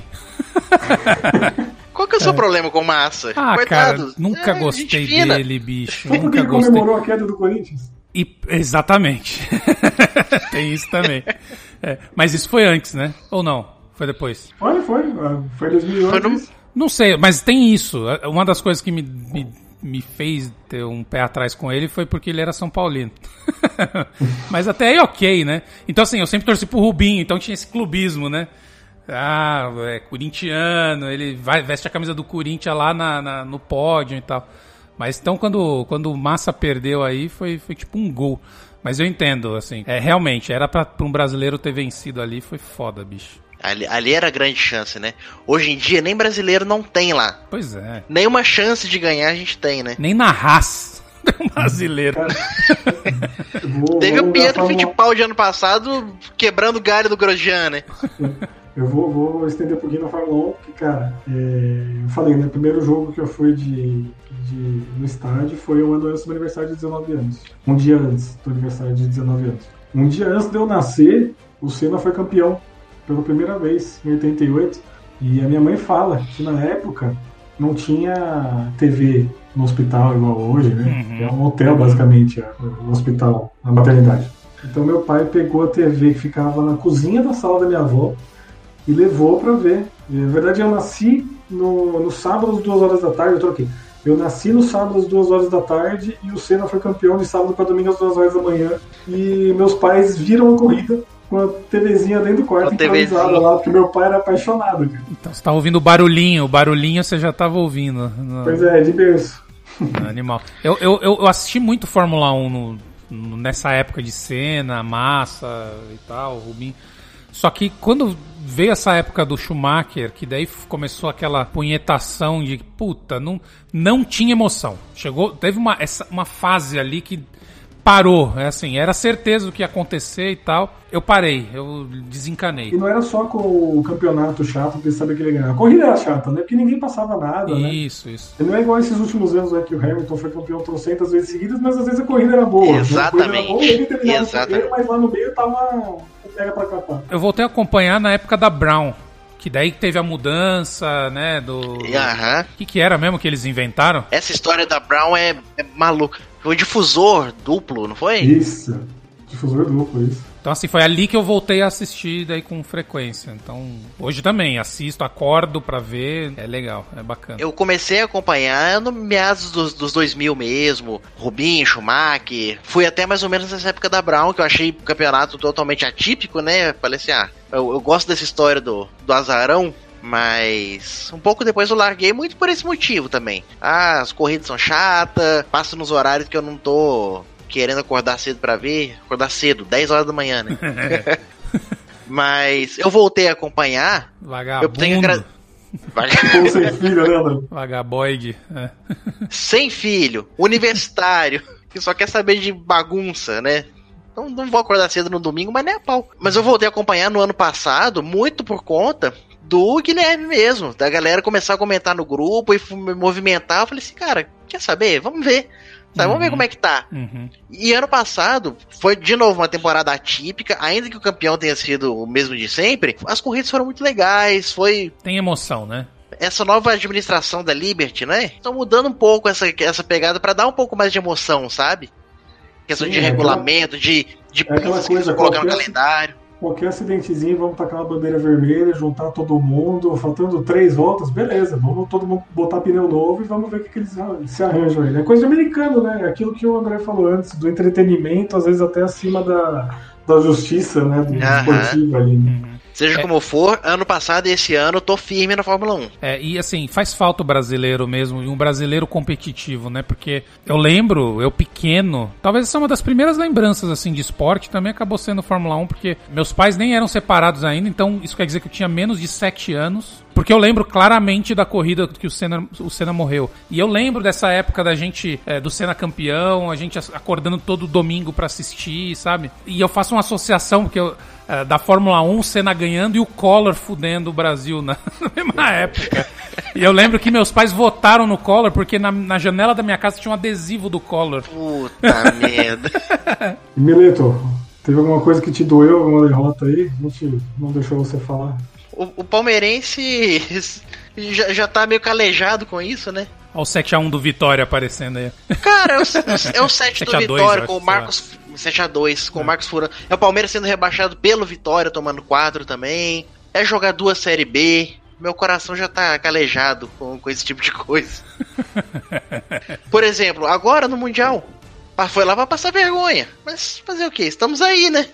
Isso me faz mais forte. É. Ah, mas pelo menos você tem um objetivo ainda, né? Tem algo a ansiar, esse Mundial aí. Tem chance. Ah, tem. Muita. Porque eu admito, o Corinthians, apesar de ter sido maravilhoso ganhar Libertadores e Mundial e ter estádio e tal, embora eu prefira o Pacaembu, Muito mais. não tem nem comparação. Mas depois daquilo ficou aquela coisa, sabe? Você, você fechou o jogo, Uhum. né? O que, que eu vou fazer com o meu cartucho aqui? Já ganhei, então Aham. Eu meio que fui, fui campeão aqui. Agora, é, o que eu quero mesmo fazer é, tipo, levar, levar a Alice pro estádio, né? Mostrar pra ela como é que é. Mas às vezes mais pela curiosidade que outra coisa. Eu não vou enfiar ela nesse mundo, não, que tá meio estranho. É, pra que é? Eu- Cara, ensinar uma criança a ver o Corinthians? Não é desnecessário. Exatamente. Não, e o, e o ambiente do estádio de futebol no Brasil, ele não, não é saudável, né? Não. É muito palavrão, é muito. Cara, é. Assim, a criança não, não é o lugar. Eu já levei meus filhos e tal, enfim. Mas não, sei lá, não recomendo, cara. Não é o ambiente. É muito diferente, por exemplo, você levar pra ver um jogo da NBA, um jogo de hockey, um jogo da NFL. Você até vê um ou outro xingando, faz parte da vida, mas é um ambiente familiar, sabe? Ah, agora, meu, o- estádio de futebol hoje não é, não é familiar, infelizmente. É mais pelo futebol, né? Porque, por exemplo, um jogo de vôlei aqui no Brasil, um jogo de basquete Acho- é, no Brasil, da. NBB, você levaria, Sim, por exemplo. Sim, sim, sim. É mais época- pela cultura do futebol. Na época que eu tava em Uberlândia, eu fui em muitos jogos do Uberlândia lá, do Lobos. Uberlândia Lobos. Foi o time, inclusive, que foi campeão. Campeão não, chegou na final e perdeu pro Flamengo.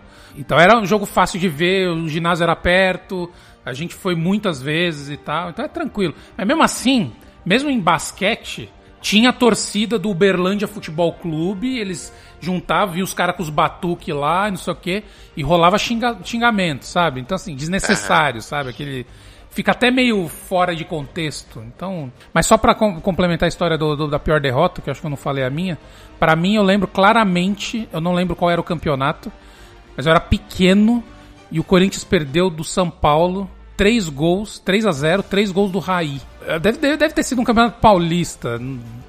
Eu lembro eu chorando copiosamente.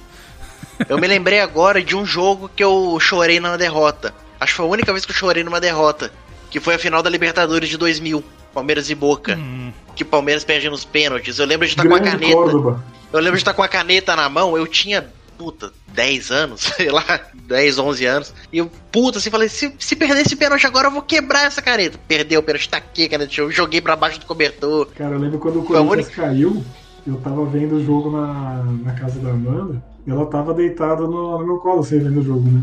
E aí ela saiu, foi pra cozinha buscar uma água, alguma coisa.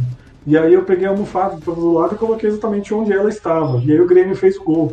Eu peguei a almofada e taquei no chão, assim, que a Amanda veio da, da cozinha e falou, nossa, ainda bem que não tava aí, né? Mas foi outra vez que eu chorei. Foi, acho que que eu chorei por derrota foi o brasileiro do Robinho e, a queda. Ó, só dando uma informação, foi Campeonato Paulista de 91. Ah, então foi bem antes, foi Foi, foi- era a final do, do Paulista. Foi 3 a 0 São Paulo, três gols do Raí. Jogo no- os dois jogos foram no Morumbi. O segundo jogo foi 0 a 0 o Corinthians perdeu. O Dinei foi expulso no, no primeiro, no, no- no segundo tempo desse, desse jogo e aí destruiu o Corinthians. Ataque do Corinthians era Dinei e Paulo Sérgio. Jesus. E André, falta algum título na tua vida? É, ou alguma coisa, algum jogo que você quer ver, algum estádio que você quer visitar, alguma coisa assim. Falta Super Bowl, né? Ah, e falta dinheiro, hein? É, então. É, o Assim. ingresso é. Falta um Super Bowl. Esse pra mim é o que mais me. Eu fui no. Em 2019, eu fui num Pro Bowl. que Acho que é o mais próximo do Super Bowl. Em Orlando. Inclusive foi um, um dos maiores perrengues que a gente passou, porque, cara, o Pro Bowl, só pra explicar aí pra quem não conhece, o Pro Bowl é tipo o All-Star Game do, do, do futebol americano. Então ele acontece uma semana antes do Super Bowl com os melhores jogadores da, da, da, da liga, exceto quem vai jogar o, o Super Bowl, né? Pra não, não azedar com, com, com os caras, né? Vai que machuca um. Isso, e não é no mesmo lugar que vai ser o Super Bowl. Então, normalmente são estádios diferentes. Os últimos anos tem sido em Orlando.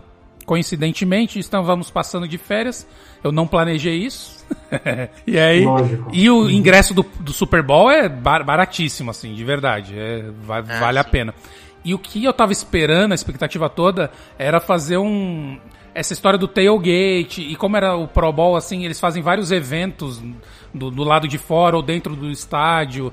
É, pra criançada, sabe? Jogar bola, fazer umas paradas, tudo. Mano, nesse dia caiu uma chuva, mas uma chuva. Assim, torrencial, um frio do cacete assim, de quase, sei lá, 2, 3 graus, chovendo, a gente de capa tal. Foi aquele jogo micado pra caramba, jogo em chuva, assim, sabe? O, estádio vaziozaço, assim, a galera. Tudo lamaçal do lado de fora. Foi no estádio, ah, um tal de. Eles chamam Camping World Stadium, que é um estádio meio universitário, assim, então. Em volta do campo é tudo gramado, onde os carros estacionam. Tava lamaçal. E pra ajudar, no final do jogo me deu uma dor de barriga, bicho. e aí, assim, o que a gente normalmente faz? A Erika me deixa nesses jogos e eu fui com meus sobrinhos ne- nesse dia. E ela foi com as crianças em shopping, enfim, foram passar o dia. E a gente combinou dela pegar a gente lá, né? Depois. E a gente desceu do estádio, aquela friaca e a barriga. Falei, mano, eu não vou no banheiro aqui, tá tudo molhado, tá tudo. Final do jogo ainda. Ainda não tinha essa história do Covid, menos mal, né? Falei que não, não deu jeito, bicho. Aí chega, você entra no banheiro, na casinha com capa de chuva, com não sei o que, tudo molhado, tudo lama. Cara, foi tenso, bicho. Mas foi, mas foi, uma, foi bacana. Então, Mas resolveu. Resolveu. Não, isso aí foi um, um- foi um perrengue, mas que a gente saiu com sucesso. Mas vale a pena. Foi, foi, um- foi a coisa mais próxima do, do, do Super Bowl que a gente tem. Mas esse, esse é o sonho, cara. Ter, ver um Super Bowl. É a história do show, ainda mais se for uma banda ou alguém que, né, que a gente curta, assim, cara, seria mais do que o jogo em si, porque tem muito Super Bowl que é uma bosta o jogo, né? Travado e tal. Mas o ambiente da cidade, isso é uma coisa que talvez eh, eh, a gente pense em fazer. A- Assim, de você eh, pelo menos estar na cidade que vai acontecer o Super Bowl. Que tem os eventos periféricos todos. né? Exatamente. E a minha ambição é por título mesmo, eu quero ver um brasileiro sendo campeão da Fórmula 1. Eu falei, eu era muito novo quando o Senna foi campeão. É, não sei se existe alguma chance, né, porque hoje é muito mais grana envolvida e complicado, o brasileiro não se paga. Né? Aham. E, só que a, a circunstância que eu queria, que era o Massa ser campeão em 2008, lá não vai existir mais, né? Ser campeão em Interlagos. Agora o campeonato não acaba mais lá. Mas eu fui nos últimos dois anos que teve corrida, né? Então, sem corrida, Aham. foi 18 e 19. Fui para Interlagos no fim de semana de corrida. É caro pra caramba. Você fica numa arquibancada de concreto. Você tem que chegar às 6 horas, 7 horas da manhã para pegar um lugar decente pro negócio que vai começar às 3. E você vai ficar duas horas vendo o carro dando volta. Mas é animal, cara. Na segunda vez, foi aquela corrida que, o, que a Liberty inventou uma bandeira vermelha lá, também faltando cinco voltas. E o Hamilton se enroscou com o álbum. E aí, nos 300 metros finais, era o Gasly com um carro de merda fugindo do Hamilton de Mercedes. E, cara, na minha frente, ali, 20 metros na minha frente, o Gasly passou 40 centímetros à frente. Foi animal. Aquela que bancada toda torcendo pelo, pelo azarão ali, porque é aquilo, quem tá lá não vai pra torcer pro piloto, vai pra torcer pro esporte. Tinha chovido? Não, não tinha chovido, eu não peguei chuva, ainda bem. Mas quem tá lá tá porque gosta, porque é caro e tal. Então, se você tá lá, é porque realmente gosta. Você não tá lá só pra tirar foto e botar no Facebook, não. Tirando os convidados, né? Porque, porque Assim, Ah, não, tem muito ingresso. Eu, eu, fa- Sim, é, sim. eu falei que eu- a única vez que eu fui em Interlagos foi ver uma Copa Clio, porque Uhum. a gente atende, atendia a Renault né, na empresa, a gente ganhou ingresso pra ver a Copa Clio. Sim, sim. Não, mas fora os convidados, o público, cara. Sim. E é, e é É um legal que aquilo é argentino, é chileno, é americano, vem um alemão para seguir o Vettel.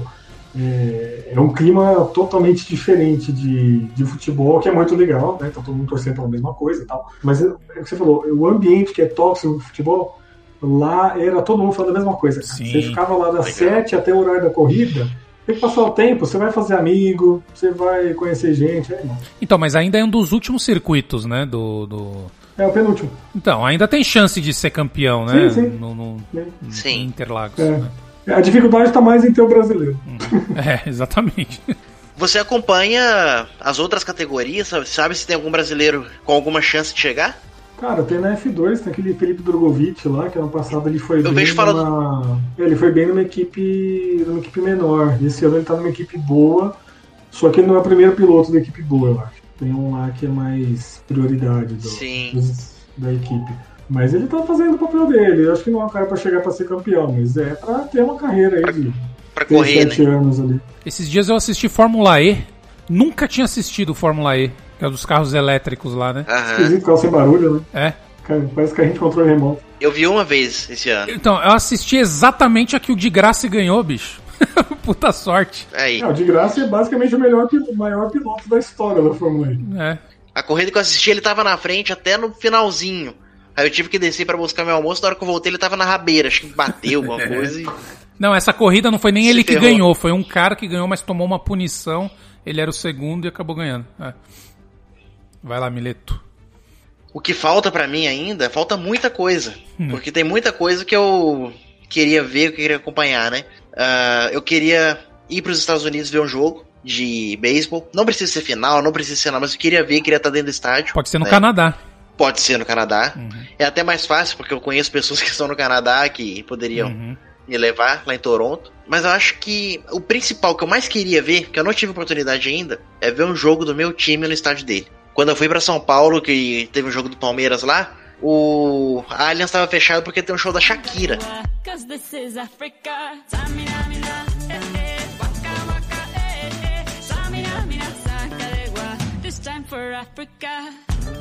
E aí o jogo foi no. Era, foi Palmeiras e Bragantino jogou no Pacaembu. Vocês falaram que no Pacaembu é até melhor, que é bom de ver jogo e tal. E foi, foi, bacana, foi bacana e tal. Mas eu ainda tenho objetivo, eu ainda quero ver um jogo do meu time no estádio dele. Uhum. Às vezes é pequena, mas, cara, é um check que eu tenho que dar na vida, sabe? Precisa. E o estádio é muito legal, assim. Ah, Abrindo o coração corintiano. Já? Eu fui ver o Rock Fest lá. E de fato o estádio. Assim, é- obviamente o Pacaembu é um estádio antigo, né? Não tem como comparar com o. Sim. Inclusive, o que a gente reclama é que o Corinthians, ao invés de ter construído a porra do, do Itaquerão, ter reformado, né, e, e feito o Pacaembu. Mas enfim, teve várias discussões. Inclusive, essa semana eles estavam derrubando o tobogã do Pacaembu. Uma, Isso. uma tristeza absurda de ver essa imagem, cara. Tantas vezes que a gente foi lá. Mas o Allianz ficou animal, assim. É um estádio bem bacana.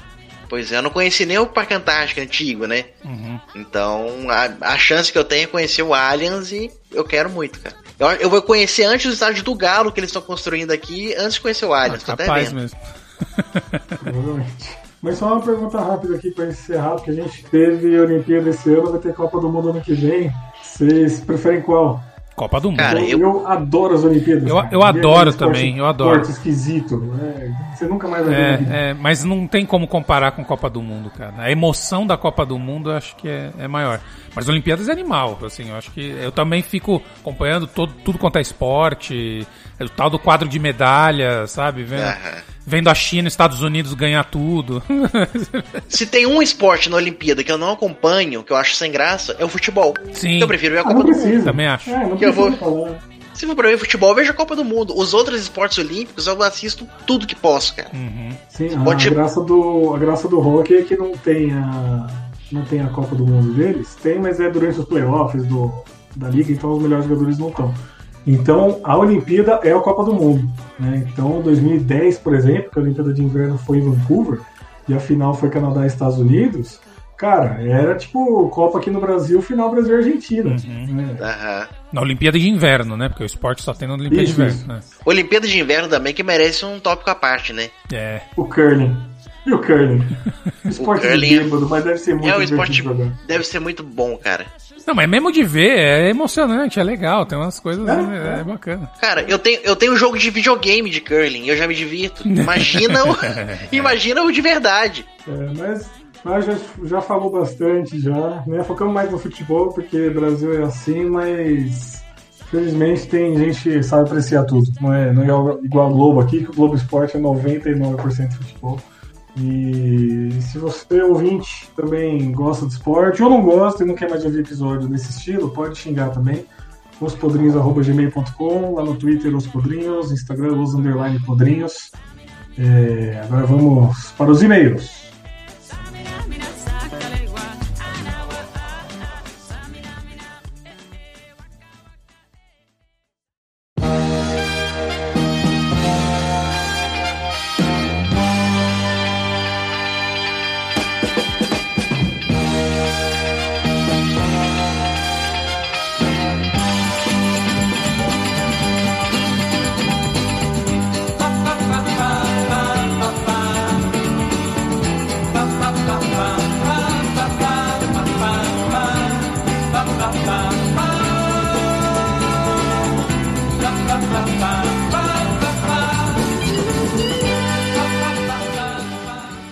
Pessoal, chegamos no bloco de indicações e e-mails. E-mails que vocês mandaram pra gente em ospodrinhos.gmail.com. Pode falar com a gente também no, pelo Twitter, Os Podrinhos.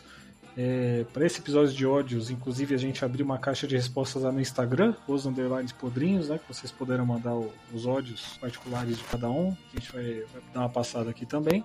E aqui para os e-mails, eu estou com a Paty, que, que chegou aqui da, da corrida dela, e Voltei. com o André.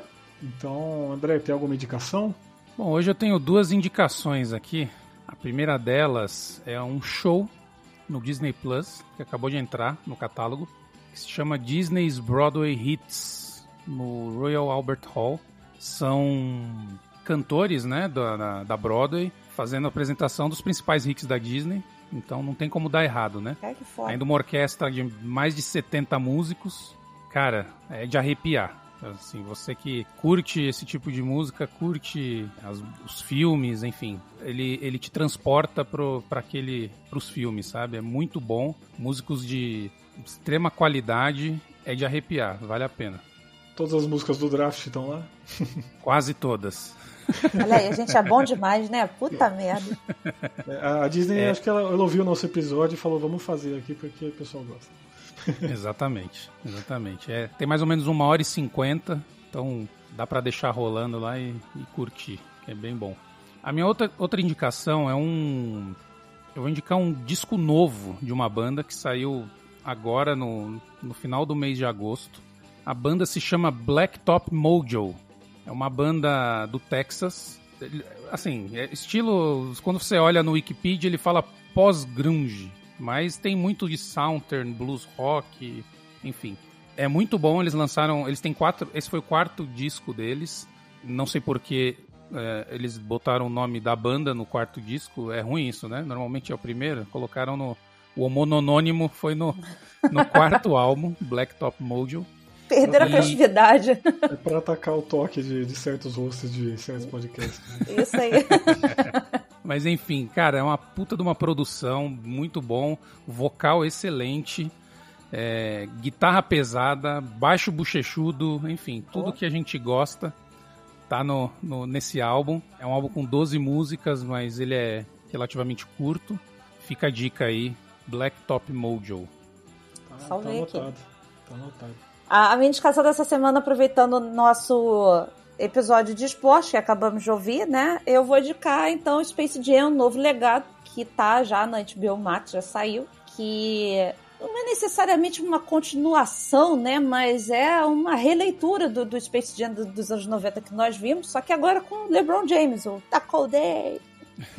Papai E- Lebrão. É, e, cara, assim, é, pra gente que tem o Space do- dos anos 90 na cabeça, não muda muita coisa. Mas eu achei uma boa homenagem, entendeu? E achei uma boa forma da criançada nova também pegar esses personagens da Looney Tunes que estão tão esquecidos. Então, Sim. eu acho que essa é a função do filme, é pegar a garotada nova que não conhece quem é Pernalonga, porque realmente não conhece. Porque é, fui, fui falar Fred Flintstone pra minha sobrinha, ela não sabia quem era. Então, ela tem 10 anos. Então, a- pegar essa garotada pra conhecer os nossos personagens de infância e com aquele carisma do, daquele grande queixo de LeBron James, Que homem. fica a Eu indicação. já sou desgostoso com esse filme porque eu sou o time Michael Jordan e. Ah, Mas eu Ah, para com do LeBron. isso. ah, ele é carismático a beça, mas- cara. Mas você falou do- de apresentar, apresentar os personagens. Cara, é tão divertido fazer isso. É que É, eu- a Alice, né, minha filha, tá com 3 anos aqui. E enquanto eu seco ela depois do banho, de vez em quando eu boto só o episódio do Barbeiro de Sevilha, do, do Pernambuco. então, de vez em quando, ela tá andando pela casa aqui fazendo. Ai, que coisa cara. boa! Então eu já mostrei bastante aqui. A gente tem que fazer uma curadoria, né? Porque. É, porque não é todo desenho episódio. antigo era violento, né, meu? Pelo amor de Deus. Maluco. Essa semana eu tava vendo, tava vendo um trailerzinho do, ah, do Tom Jerry, e aí escrito assim: a gente só entende agora que é adulto, que é o, o Tom chegando no céu, e aí tem o porteiro do céu falando: o que, que você fez? Ah, eu fui atropelado por um carro, os gatinhos passando. De repente, cara, vem um saquinho e saem três gatinhos de lá de dentro. E aí o cara fala assim: tem humanos que não sabem o que fazem. E aí tu para pra pensar: caralho, mataram os filhotinhos afogados dentro do saco, igual fazem. Eu falei assim: caralho, como é... é por isso que minha cabeça é tão zoada hoje em dia. Por causa dos desenhos. Então, realmente, faça essa curadoria, porque psicólogo é caro e a sua filha precisa ter uma sanidade mental. É, é tenso, é tenso. Mas o, eu- é muito bom, sabe, assim, esse Space Jam, acho que tem, como você falou, não é uma continuação, mas tem bastante referência, né? Sim. E é, cara, cara, assim, quem gosta de basquete, quem gosta de animação, quem gosta de, enfim, tem, tem que assistir. É divertido, é legal. Essa mistura que eles conseguem fazer, né, de humano com, com animação, é bem, animação. bem, bem legal. Vai a tua então, Cauchalari, que eu entrei na tua frente que nem um bonde. Primeira indicação, eu devia ter falado antes no nosso episódio de Jurassic Park, pra quem curte parte de diversão, é um canal no YouTube. Tem canal no YouTube, tem Instagram, tem, tem, eles têm site. É o RapFun, H-A-P-F-U-N. É um baita site né, nacional aqui de, de parque de diversão. Então, meu, eles estão sempre postando atualização de atração nova em parque, tanto no Brasil quanto fora. É, tá começando agora a hora do horror do Hopi Hari. Eles foram lá no primeiro dia para mostrar como é que tá. Eles têm cupom de desconto para ir nos, nos parques aqui, principalmente os de São Paulo, né? O Wet n Wild e o Hopi Hari.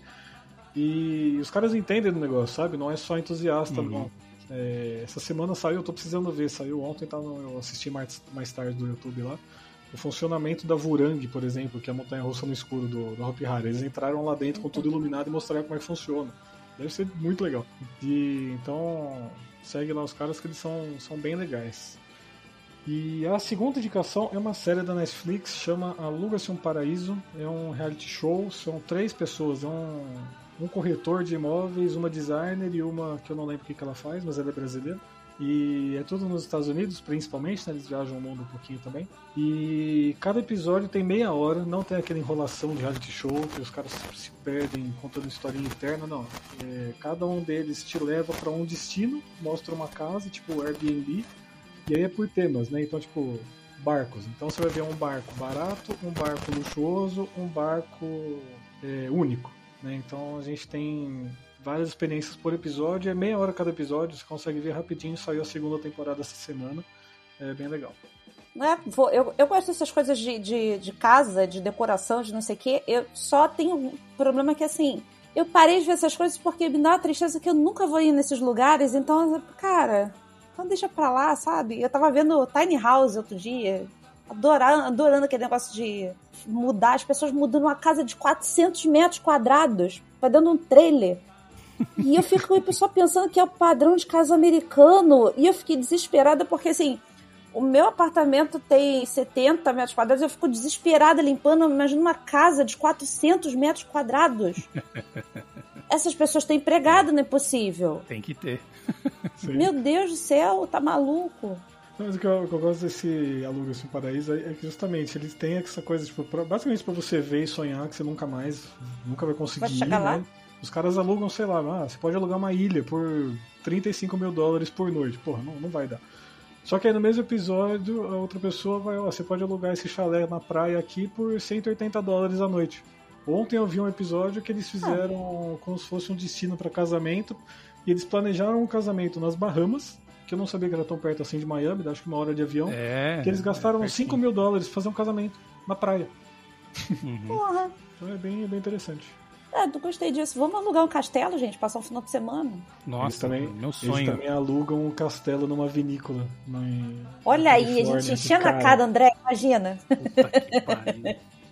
Mas esse é daqueles que a gente vê só pra sonhar mesmo. Não, não dá Ah, pra... então tá bom. A gente aluga uma chácara, então. Isso. melhor. É, mais alguma indicação? Não, fechamos. Não, é isso aí. Então vamos saber quais são os ódios de vocês. É, a Paty separou alguns ódios que foram enviados pelo Instagram, antes da gente chegar nos e-mails. Vamos, vamos ver se o pessoal tá odiando bem ou não. Isso, gente. E, e segue a gente lá no nosso Instagram, porque de vez em quando eu vou abrir umas caixinhas, umas interações que, que eu acho legal. E aí nós tivemos, por exemplo, é, ódio a coach, ódio a motoqueiro que fica fazendo barulho com escapamento de moto. É isso. Aquele tá, tá, tá, tá, tá, tá, tá, tá né? o mesmo que colocou isso, que é o Everson, nosso querido Everson, botou ser pobre. É, é, é digno esse ódio, né? Porque realmente. Meu Tivemos cunhado, também. meu cunhado, desculpa, Paty, mas meu Nada. cunhado, meu cunhado fala assim, putz, eu queria ser pobre só uma vez na vida, porque todo dia tá foda. Exatamente. Pessoas fumando perto de mim. Sim. ah, Falar ao telefone. Ah, tivemos Como assim também ódio. telefone? Falar ao telefone, ligar. Alguém te Ah, essa fala o geração não telefone. fala mais o telefone, é só mensagem. Não fala, André. É áudio de WhatsApp, tudo. Mas eu odeio áudio também. A gente falou disso, né? É, quando alguém fala comigo quando eu tô de fone de ouvido, isso daí é Ah, detestável isso é mesmo. foda. Isso é A pessoa tá vendo você com trambolho no ouvido, cara. Não é possível. Eu, Eu ignoro. quando a pessoa finge que parou de contar a história e volta, né? Você vai, ela começa a falar, você pausa. Aí ela fala, fala, fala, você pensa, bom, acabou. Aí no momento que você dá o play, ela, ai, tem mais isso. Pô, meu, não. Né? Decide, acabou, não. Acabou. Exatamente. Galera que fica na porta do busão do metrô e não vai descer. Eles não descem, mas também quer ficar na porta. Não vai descer tão cedo, vai descer no ponto final, mas fica no, no- no ponto.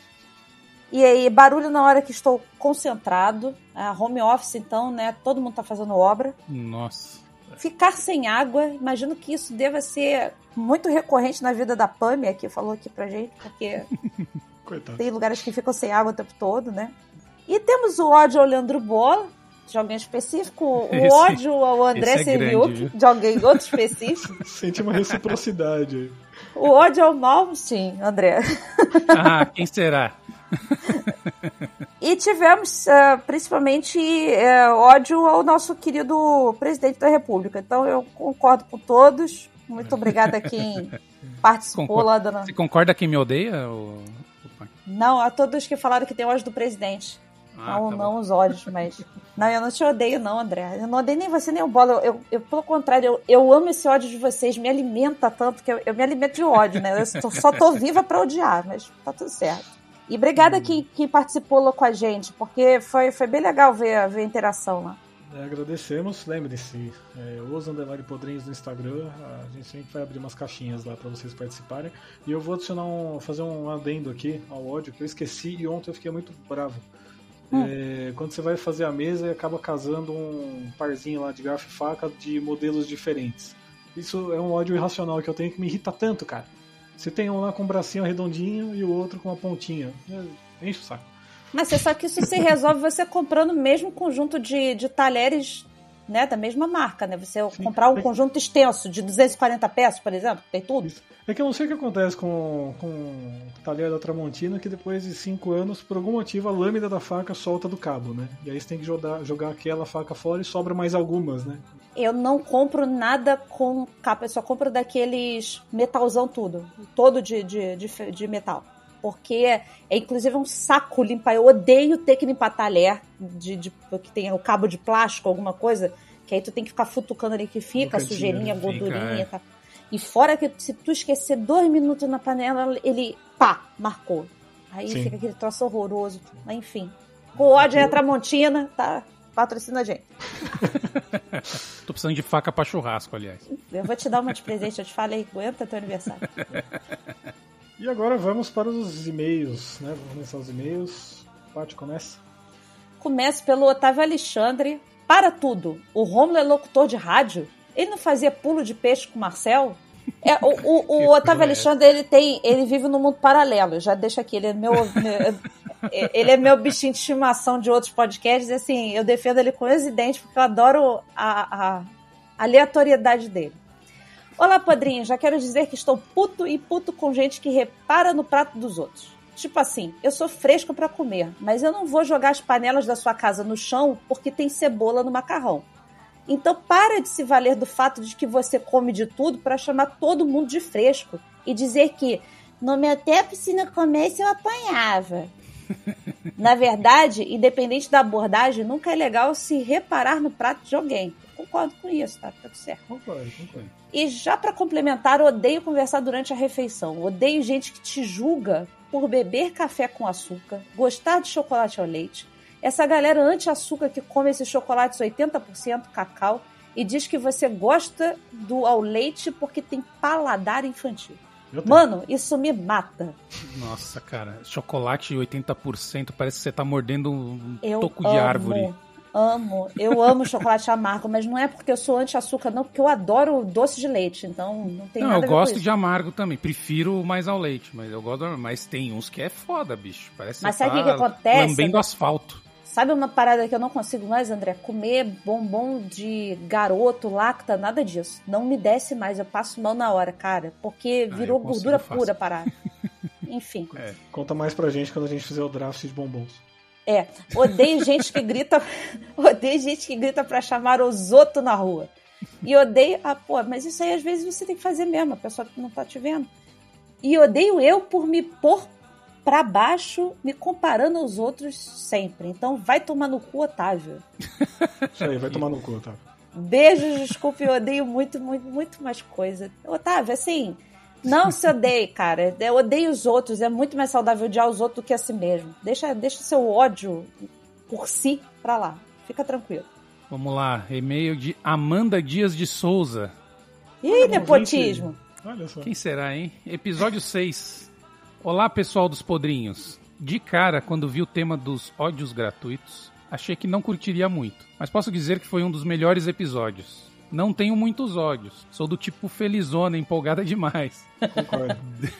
Aí a gente falou disso, né? A gente não te odeia, Amanda. Pelo contrário, tá? Tu é uma querida. Sério. Te, eu quero te levar comigo. A gente vai beber muito tequila junto. Fica tranquilo. Deixa o celular descarregado Aham. e mando áudios curtos no WhatsApp.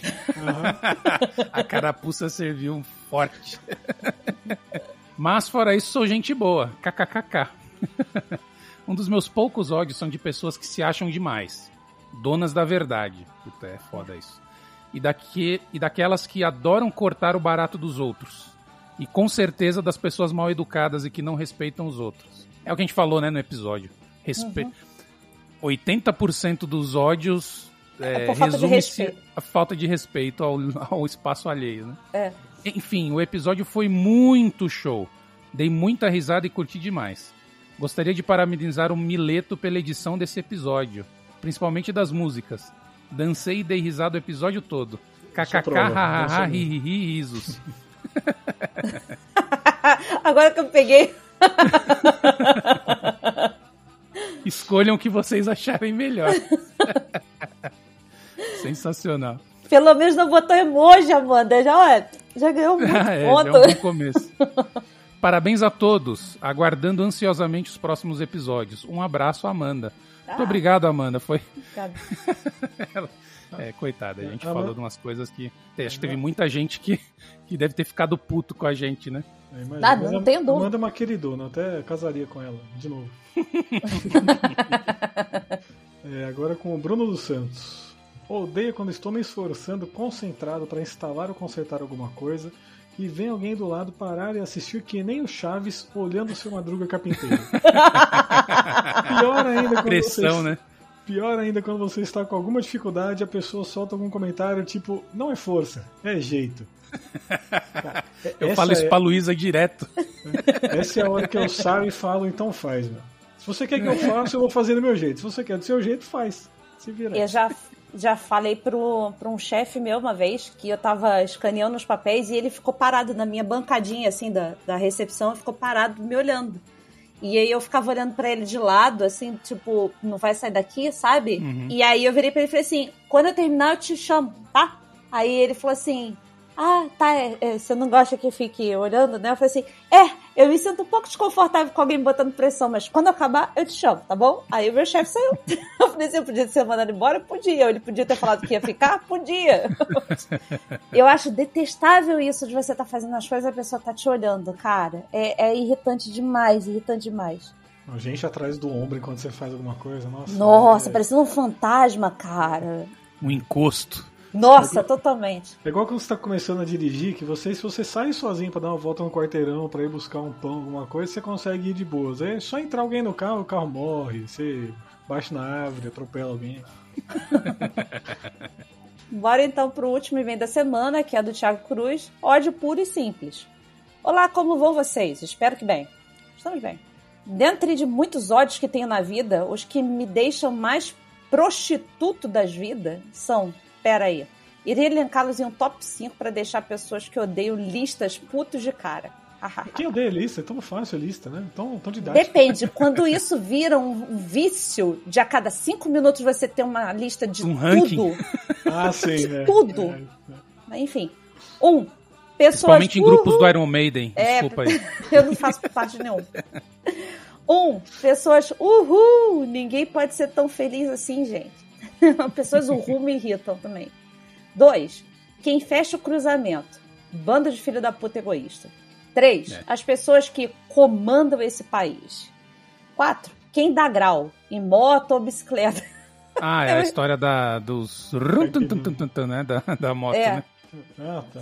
5. Fãs doentes, seja lá do que for. Amigo, se você ama algo, alguém odeia. Aceite.